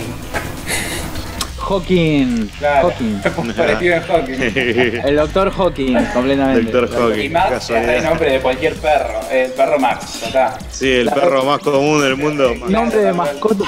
Nombre de mascota totalmente Es el. Pirulay de Estados Unidos debe ser Max. Bueno, y la historia del MDK2 es una continuación directa de la 1, porque que yo recuerde así, eh, están festejando como que le ganaban al enemigo, no quiero, no quiero spoilear, y no, en realidad no, porque vuelven naves, vuelven a caer estas naves mineras en la Tierra, jugás con estos otros dos personajes. Sí, este juego tiene la particularidad de que no lo desarrolla Shiny, lo desarrolla BioWare, BioWare. Porque Shiny ya está en otro en otros temas. Claro. BioWare. Sí, pero BioWare Sí. es la de, ay, esta saga hermosa de tres juegos. Ah, no, no puede ser que me haya olvidado. La... Ayúdenme, la saga de videojuegos de- del espacio. no, ¿qué te pasa? Bueno, ustedes hablen Ah. recuerdo. Sí, ¿Qué será? Max Mass Effect. Mass Effect. Mass Effect, ahí está. Mass Effect Bueno, es de BioWare. Vamos, terrible empresa. Sí, sí, sí. ¿Jugaron los Mass Effect? No, yo no Sí, juego. sí, yo jugué en la PC. Dicen, Bueno, es hermosa la historia de Mass Effect. Sí, sí, sí, sí, sí. No, no me metí mucho, pero lo recuerdo haber jugado un tiempito. Pero bueno, No también lo que terminé ni tiene... nada, pero. Lo que tiene por ahí el MDK2 es que se agarra mucho más del humor. Como que funcionó muy bien el humor en el 1 Y acá lo hicieron como muy grande y pierde la magia para mí. Ya es como medio todo risa.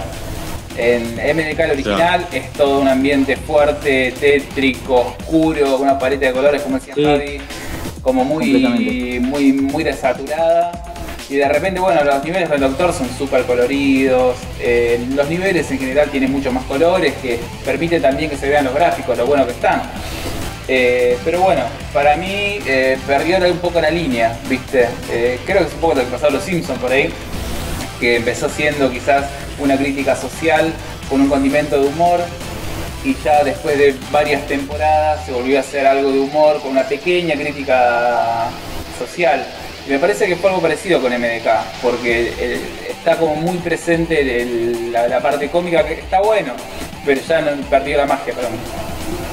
Y creo, creo que se llamaba Armagedón, el 2, ¿no, Turi? No me acuerdo, no, no me acuerdo, pero la Es tapa, el me M- acuerdo el la, tapa, la tapa de la peli que es como una parodia a Los Ángeles de Charlie, que están los tres así como posando. Eh, los tres apoyados, es una parodia. Sí, se llama, creo que se llama MK2 Armagedón. ah, Me parece que sí, Javi. puede Sí, ser. tiene ese sí. título, tiene ese título. Bueno, y después de MDK2, al, al año siguiente, eh, va, en realidad del lanzamiento de MDK1, porque dijimos que MDK2 lo saca otra empresa. Lo saca Shiny, pero lo desarrolla otra empresa. Eh, sacan un juego que se llama Wild 9, que es Wild 9. Eh, también es como una especie de, de qué sería, de plataformas, así de tercera persona, plataformas claro. pero en 3D Sí, o sí, 2.5D, qué sé yo. Sí, bastante plataforma. Eh, era como de aventuras el juego, era como de aventuras, yo lo veía más como de aventuras. No tiene mucha repercusión. Al otro año sacan eh, RC Stunt Copter. Ese me acuerdo haberlo visto en revistas que me llamaba la atención hasta que lo pude jugar. Y estaba bastante bueno. Sí, es, era un juego ¿Qué de. eso? Ah, Simulabas eh, helicópteros de radiocontrol. claro, con lo el estoy viendo. control. Con el Ah. control del Play, que tiene el control tipo radiocontrol también, tiene los dos analógicos. ¿Qué hacías acá? Tenías que controlar el helicóptero, como si fuera un, Ah. un helicóptero de radiocontrol. Era como una simulación de ese deporte. Altos gráficos en 3D. Sí, sí, sí, sí, tenía su onda el juego, tenía su onda. Zafaba, Sí, qué sé yo. Y, pero no es un juego que lo va a comprar millones y millones de personas, ¿viste? Un Claro. juego medio, medio extraño. Eh, al otro año sacan. Mira, el, hasta ahora todo en tercera persona. Bueno, el, el- el helicóptero. No sé, bueno, también lo ves de Tercer, afuera. tercer helicóptero. Claro.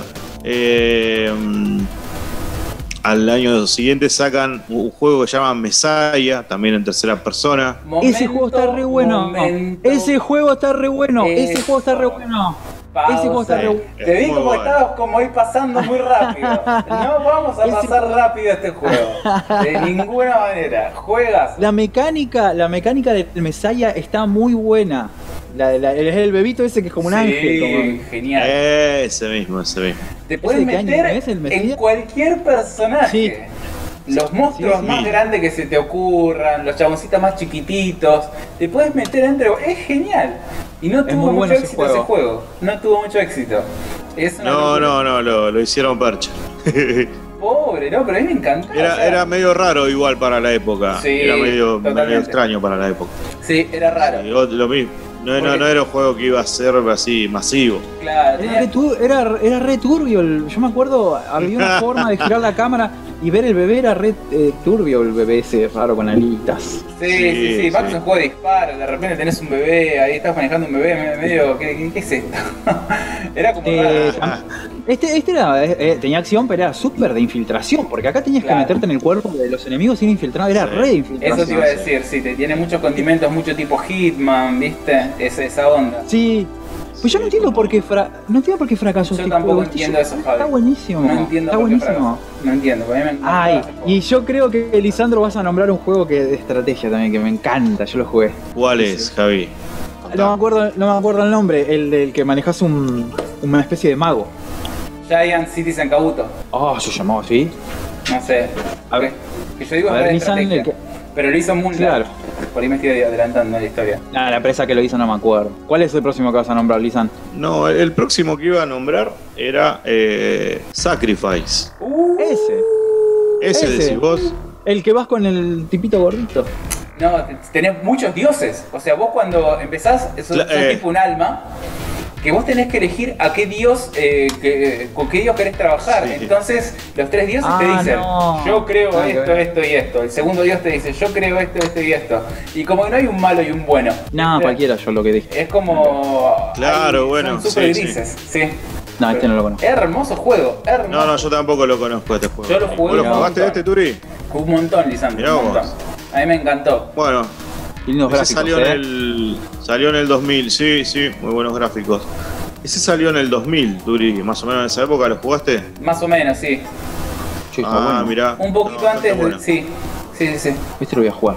Me gustó. Muy bueno. Está en Steam, Sí. Javi. Es, es re Ah. entretenido ese juego. Es muy entretenido. voy a...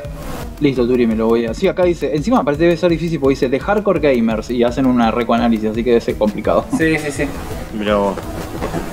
Eh, este sale en el 2000, más o menos en esa época sale, no lo hace Shiny Entertainment, lo hace Beast Interactive, hace eh, Airworm Jim 3D. Ah, sí. ¿Lo vieron? Sí, una porquería. Yo lo jugué, Lisa. Juro. Era re pareció duro. horrible cuando, lo- cuando lo vi. Sí, yo lo jugué, era durísimo. Y había momentos en donde. ¿Viste cuando.? ah, No sé si les pasó con juegos de 3D, me pasó con este juego. Cuando querés saltar arriba de algo y como que el, el 3D no ayuda mucho a, a la puntería. La cámara.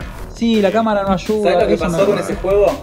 Es que el equipo que agarró el juego y que lo desarrolló eran novatos, no tenían experiencia en hacer juegos 3D. Ah. Mirá. Entonces, Mirá. las conversiones que hubieron, por ejemplo, al Nintendo 64, hay niveles que faltan directamente.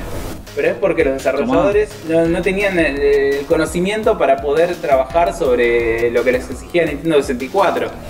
Entonces, Ese vi yo en lo de un amigo, el de Nintendo 64. ese es el que vi. está súper recortado. Pareció malísimo. Está boludo. como que no, no estaba completo. Pero es porque justamente los programadores que- eran creo que originalmente salió para PC, si no me equivoco. Sí, Claro. Ese sí que no lo jugué nunca, ni lo vi ni de, ni de cerca. Este, bueno, eh, ese tiene, digamos, que por lo menos se salvan de que no lo hicieron ellos, ¿viste? Lo hizo otra gente. Eh, bueno, después de Sacrifice, sacan Enter the Matrix. Ah, sí, también lo jugué. Fue bien ese juego. ¿Jugaste? A mí Sí, no me no. atraía mucho, qué sé yo. Igual alta recaudación ¿Qué? hicieron con ese juego. Por más que es malísimo, alta recaudación hicieron. ¿Hicieron mucha recaudación, Sí, che? zarpado. Zarpado. ¿Te fue bien entonces? Financieramente fue un éxito. Todo lo demás. vos, no sabía eso. Sí, sí, sí. Sí. No, no puedo decir ni que es bueno ni que es malo porque no, no me interesó. La verdad que cuando salió no me interesó mucho. Creo que como que cuando salió ya había pasado un poco el furor de Matrix, no sé, o ya me digo que estábamos medio... Y mirá, le pusieron tantas Matrix. fichas, le pusieron tantas fichas de ese juego que no sé si te acordás en la, la pelea que tiene eh, Morpheus contra la gente en el en Matrix 2, Sí. arriba de un sí. Sí. En un momento Morpheus como que se cae del camión y una viene una chica que está en la Matrix también y como que lo salva. Bueno, vos en el juego sos, Ajá. sos esa chica y una de las misiones es encontrar a Morpheus. Ah, es verdad. Entonces tiene una correlación con la película resarpada, o sea, las fichas y el respeto que, que le tuvieron a ese La, juego. la para- capitana Nayobi era. Ah, exactamente. Sí, sí, sí. Que no me acuerdo el nombre de ella, que ella cantaba en una banda de metal encima, la actriz esa. Ah, mirá vos, no sabías. Sí, re loco, la, la mina nada que ver con, el- con la imagen. Este, yo no sabía que le había ido bien a este juego, che. Muy bien fue, No sí. tenía ni idea. Recaudó full. Mirá vos. Lo que sí que como que se había retrasado, después este salió, ¿no? Algo así era la historia. Sí, no, no, no tengo idea, la verdad no sé. Bueno, después, eh, digamos, acá eh, la- eh, David Perry eh, habla mucho con, con los Wachowski, porque los Wachowski estaban metidos también con, con el desarrollo del juego. No es que dijeron, eh, vendemos la licencia para el juego y, chao. Los Wachowski estaban como, viste, cerca, cercanos en el desarrollo del juego. No sé qué tanto, qué tanto pudieron opinar o qué tanto pudieron agregar, pero eh, se notaba. Se notaba, quiero decir, recuerdo eso. Este, al otro año, ah no, ese mismo año, eh, participan del desarrollo de Terminator Rise of the Machines. Ese está bueno. Ese me gusta. Ah, no está a mí bueno. me pero- gusta. Ah, Eh, a mí me gusta. Le dieron con un caño, pero a mí me gustó. A mí me gustó. Eh, yo lo jugué en la, en la GameCube. Eh, estaba bien. Yo Ah, voy a hacer. Y, como era Terminator, viste, bueno, un juego de Terminator que no apesta, digamos. Eh, bueno, al otro año eh, sacan, eh, creo que para este esta época, David Perry como que ve que ya la cosa no va y le recortan, viste, presupuesto de algunos juegos. Entonces, ah, por eso yo te contaba que, que, que los juegos habían tenido un retraso o algo así. Y bueno, David Perry se infla los huevos y se toma el paro. Se renuncia. renuncia. Corta.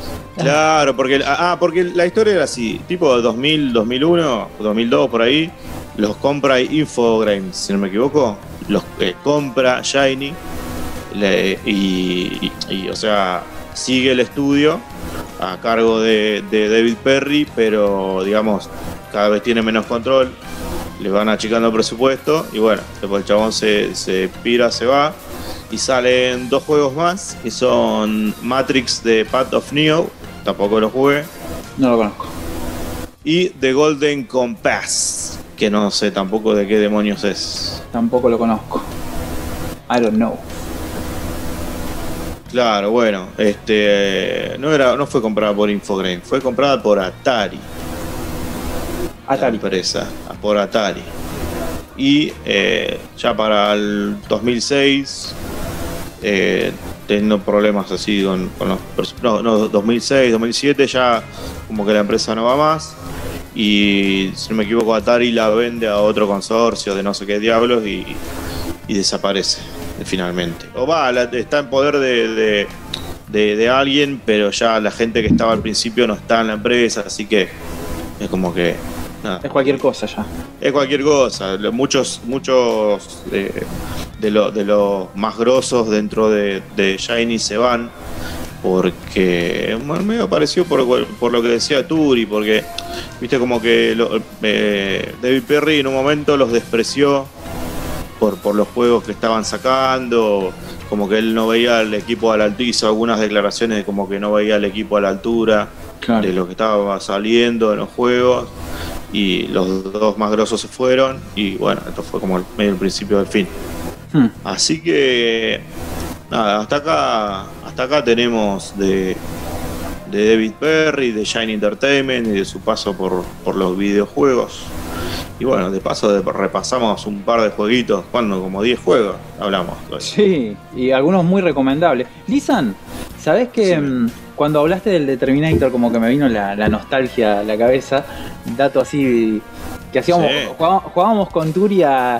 No sé que tiene dos nombres el juego, pero se llama Skynet, subtítulo Terminator. ¿Te acordás, Turi? Para DOS. Es el Terminator 2 Skynet. Así era. Se llama así. Sí. ¿De qué se trataba? Nunca lo vi. Sé que algo de Skynet era. Ibas con un con un rebelde, Turi, ¿no? Salías de la base rebelde, rebelde y tenías que ir al núcleo de Skynet. Era muy. Eh, ¿Te acuerdas? ¿Viste Terminator Salvation?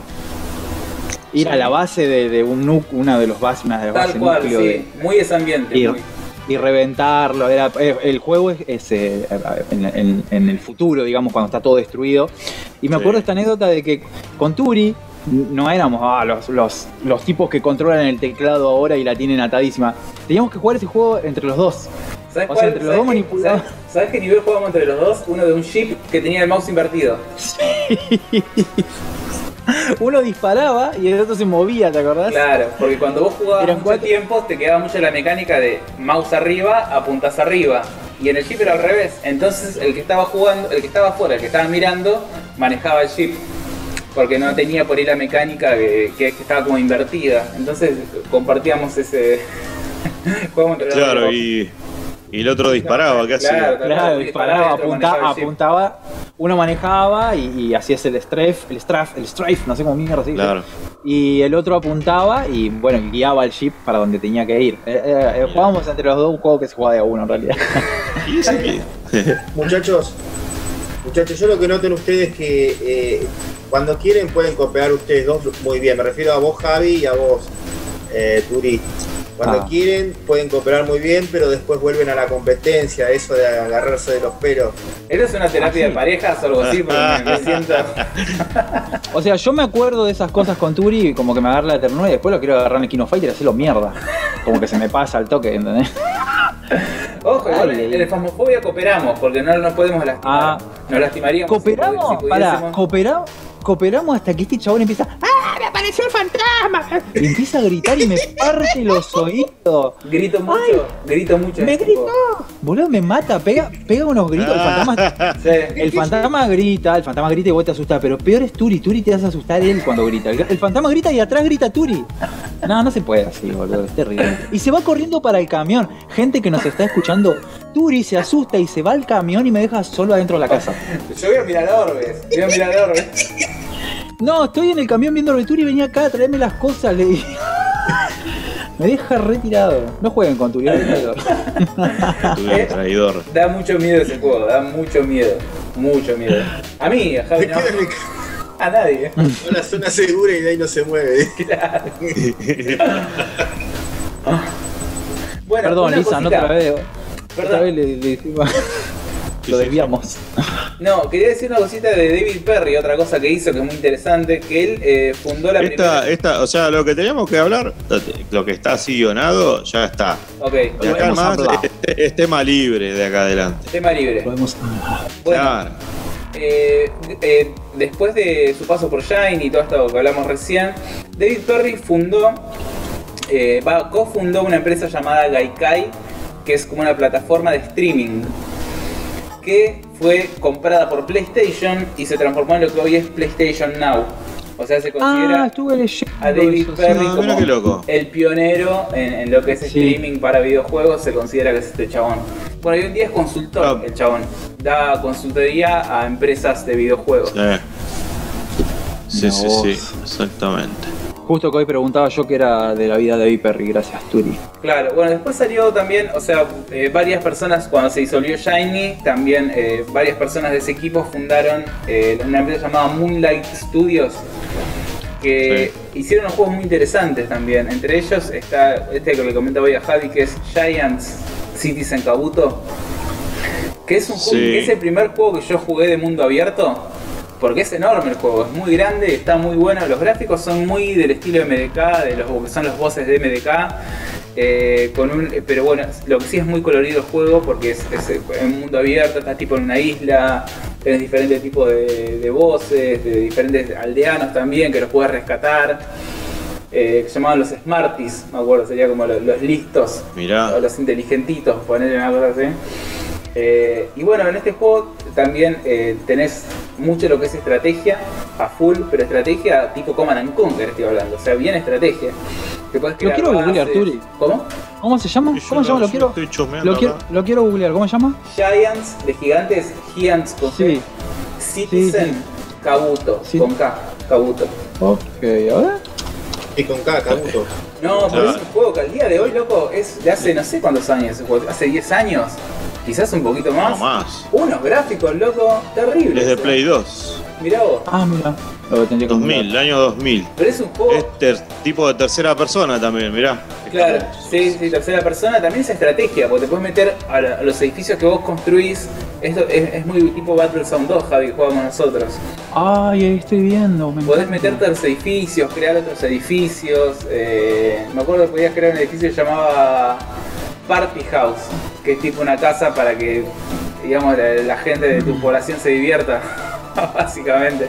Bueno, esto que sucede, esto que está sucediendo, estoy viendo un gameplay, perdón, esto que está sucediendo ahora, vos lo podías hacer en el, en el Warzone, ¿te acordás que hablé del Warzone? Vos podías agarrar en un pelotón, elegir una unidad y controlarla esa unidad sola por, por Ah, claro. que, que está, sucede, está sucediendo acá. Eso Bueno, me encanta en un juego Sí, podés subir, o sea, tenés vehículos también, tenés un, el mapa es enorme, o sea, yo creo que es de lo primero que salía en mundo abierto y lo hicieron estos tipos de Shiny. O sea, esta Mirá, división, ¿no? Que, que se fue y que lo puso aparte. Este. Pero es re interesante ese juego, si quieren búsquenlo. Este, No, que lo, lo- lo voy a, me lo voy a. No sé, me lo compro y si no, lamento. Está muy Lo barato, de hecho. Javi, está muy barato. Ah, Eh, lo está en Steam y posta para jugarlo hoy, juegazo. Muy bueno. Está buenísimo. Sí, lo estoy viendo. Me enamoré. Vos. Y bueno, Gracias, muchachos, llegó la hora de que yo les diga que tengo una trivia. Una trivia tengo. Llegó la hora. Pero qué trivia ¿Puedo? tengo el día de hoy. ¿Puedo contarle una anécdota sobre la Turitrivia? Por favor. La otra vez estaba en el colectivo y un chavo me miraba, ¿viste? Me miraba de allá de. Estaba hablando con el chofer y miraba al chofer y me miraba a mí, le decía algo al chofer. Y el chabón viene así, con una torta de chocolate hasta atrás del bondi y me dice: Tomá, loco, tomá. Y le digo: Bueno, le digo, alejate así, ¿viste? Por el COVID. Le digo: ¿Qué es esto? Una torta de chocolate para vos, loco. ¿Por qué?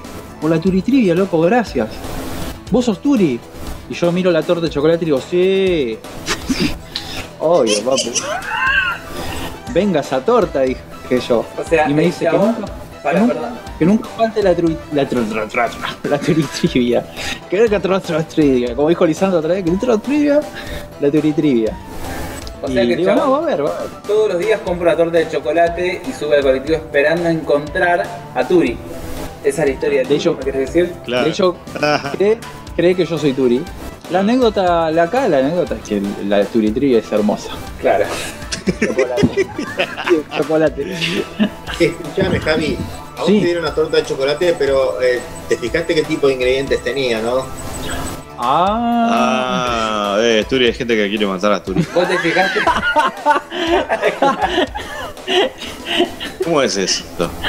¿por qué lo quieren matar a Turi? No sé. O por ahí era yo que lo mandé y le dije, mirá, dale esto, decirle que es para Turi, que se lo va a querer, que se lo va a querer quedar él. Y bueno, Sí. Tiene un par de componentes Sí. muy graciosos. Gracias ¿Vos por pensás eso, Camu? Se lo quieren boletear con chocolate. Así, vos decís. Y pasa que el chocolate es afrodisíaco también, así que.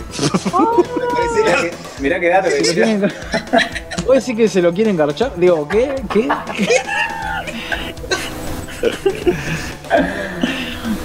Bueno, Bueno. Turi, perdón. Si me permiten, eh, vamos con el opening, por favor, de la Turitrivia. Pongámonos todos en pose. ¿Cómo? Para el Capi, que dice que va a ser una meme mío. Bueno, ¿Cómo es la pose de Turitrivia? la Turitrivia, ¿cómo? ¿Cómo es la pose de la Turitrivia? Cualquier pose. Así. Ahí está.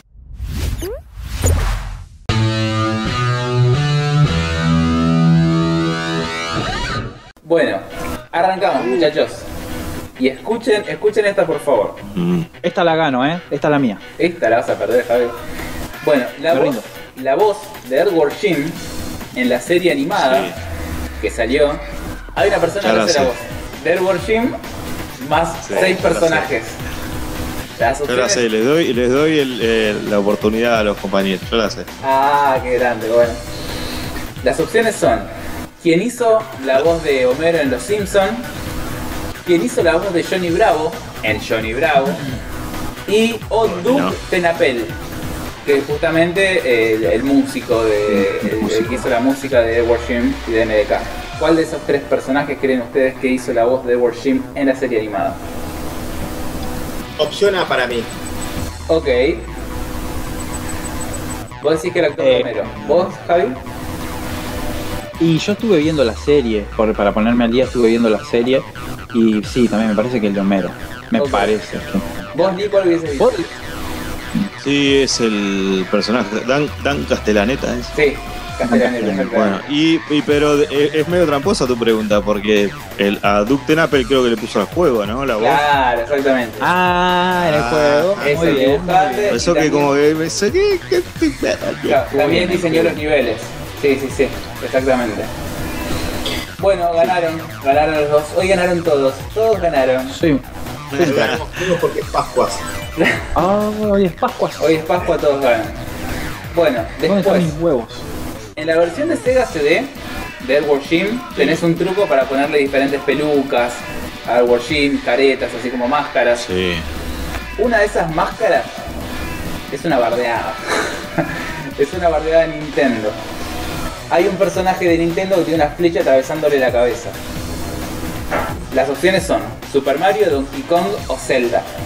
Va, Link sería. Sí, parece que era Link. Eh, Le está atravesando la cabeza. te hago- te hago- ese Link. que tenía también un afro, me acuerdo que tenía un afro. Claro, sí, sí, sí. El Link es Link. Link. Pero el, no, No, me acuerdo no, bien el de Nintendo. Los Link. cuál era. 99, 99% seguro que es Link. Camo, Si querés te Camo, paso el link. Te paso el link de la respuesta. Camo. ¿Está, ¿Está vivo Camo? Eh, para mí, bueno, ahí me, me quedé desorientado, pero voy a jugar al azar y voy a hacer la segunda opción, la de Link. La de Link. Esa era. Sí, la de Leyenda de Zelda. Todos Ok. elegimos a Link. Bueno, el personaje es Donkey Kong. Perdieron iba, todo. No, no, no, no lo sabía, no lo sabía. yo iba a decir ese, pero bueno. Claro, bueno, pasa que Donkey Kong Country había salido casi al mismo tiempo que, Sí, que World sí. así salían muy, muy juntitos. Entonces era una bardeada contra Nintendo, básicamente. Eh, bueno, después, la siguiente pregunta. El personaje Edward Jim fue invitado a una o más franquicias eh, de juegos, ¿sí? Sin especificar cuál entrega específicamente, vamos a hablar de franquicias. Estas tres, estos tres juegos son Ops, más de una correcta ahí, ¿eh? Les doy una pista, hay dos correctas. Apareció Edward Jim en Clay Fighters, ese jueguito de que eran tipo plastilina. Las. Sí. Battle Arena Toshinden, ese juego de espadas y cosas. O Tortugas Ninja. Espadas y cosas. Battle Arena y, y Cry Fighter. Eh, Ok, Bueno, yo creo que Night Fighter porque se presta, porque la- ok. viendo que Sí, algo, algo que ver tenían con. Es la misma temática, acuerdo sí. ¿Y Lee? que También. ¿Esos dos? Vuelta ahí, eh, sí, Clay Fighter. Bueno, ganaron todos. Pascuas, magia de Pascuas, todos ganaron. Perfecto. Pascuas. Como Eh, siempre, incompro- incomprobable la respuesta, pero bueno. qué va. Voy a poner las imágenes. Voy a poner las imágenes. Ah, Vos tenés que poner un escribano, tipo.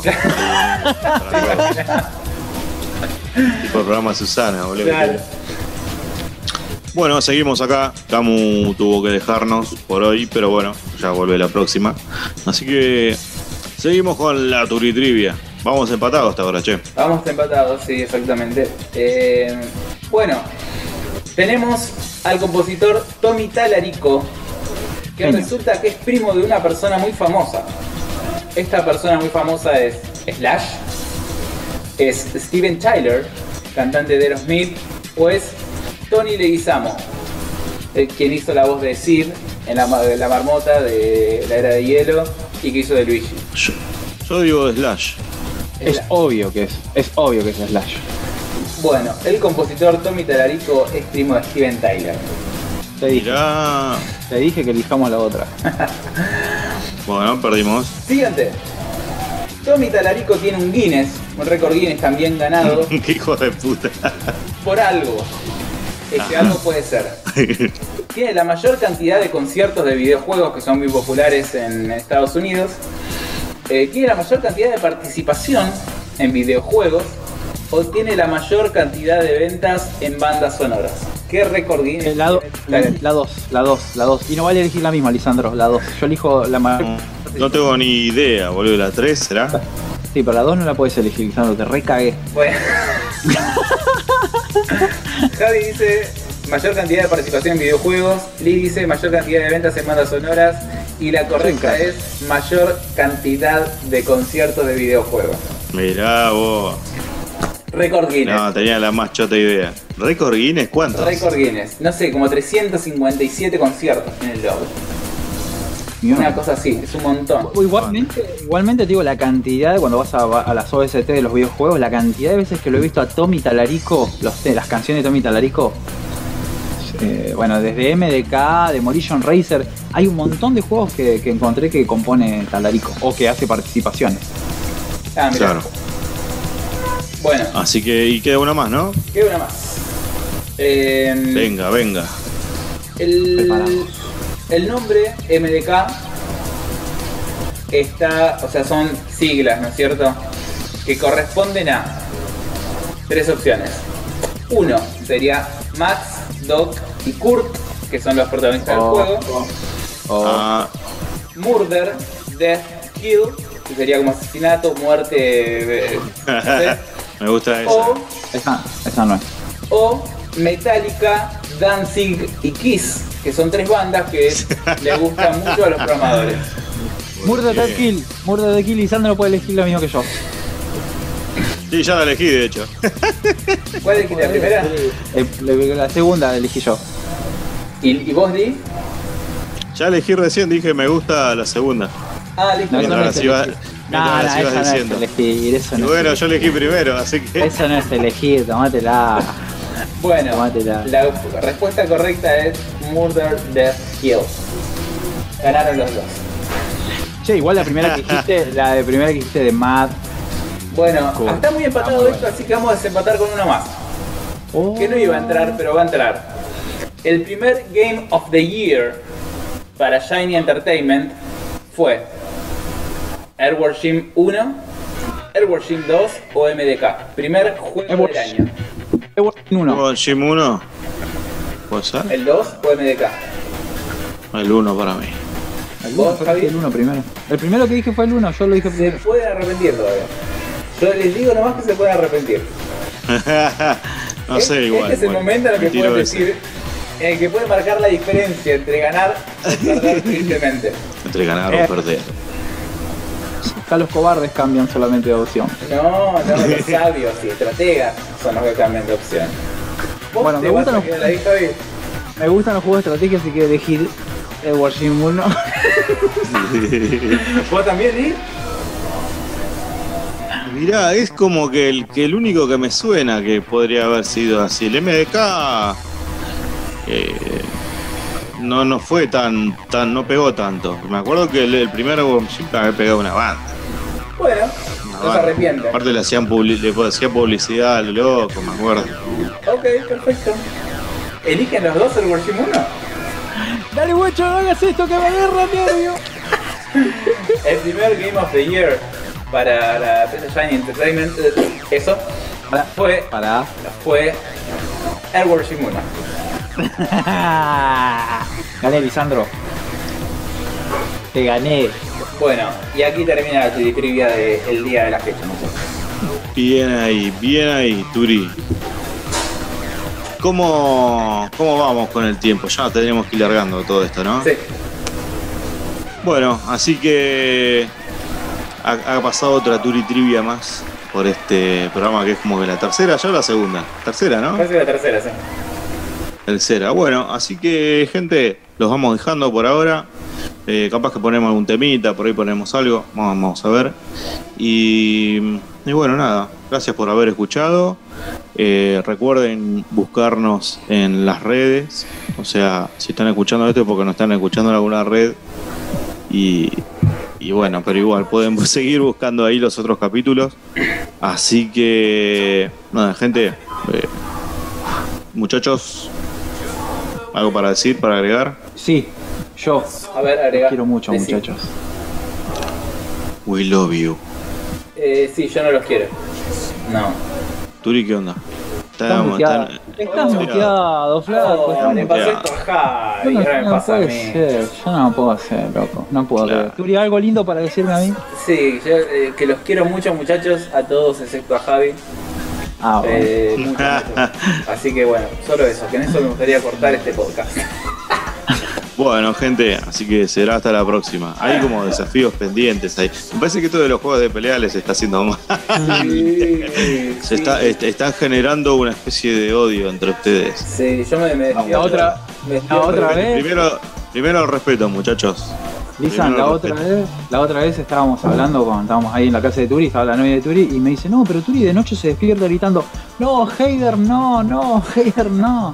Claro, Son, palizas, son las palizas que yo les doy en A, el- a veces también digo, creo que odio a Javier Galarreta. no, la verdad es que baila bien y es noble. Oh, oh, como un metal, soy noble como un metal. Bueno, ¿no- ¿nos Así que- despedimos moviendo las cabezas? Y nos vamos moviendo las cabezas. Mira Turi, no sé si te hace acordar algo. Bueno, nos vemos, gente. Bueno muchachos, gusto, nos vemos. chau, chau. Saludos, terrícolas. Van a fenecer.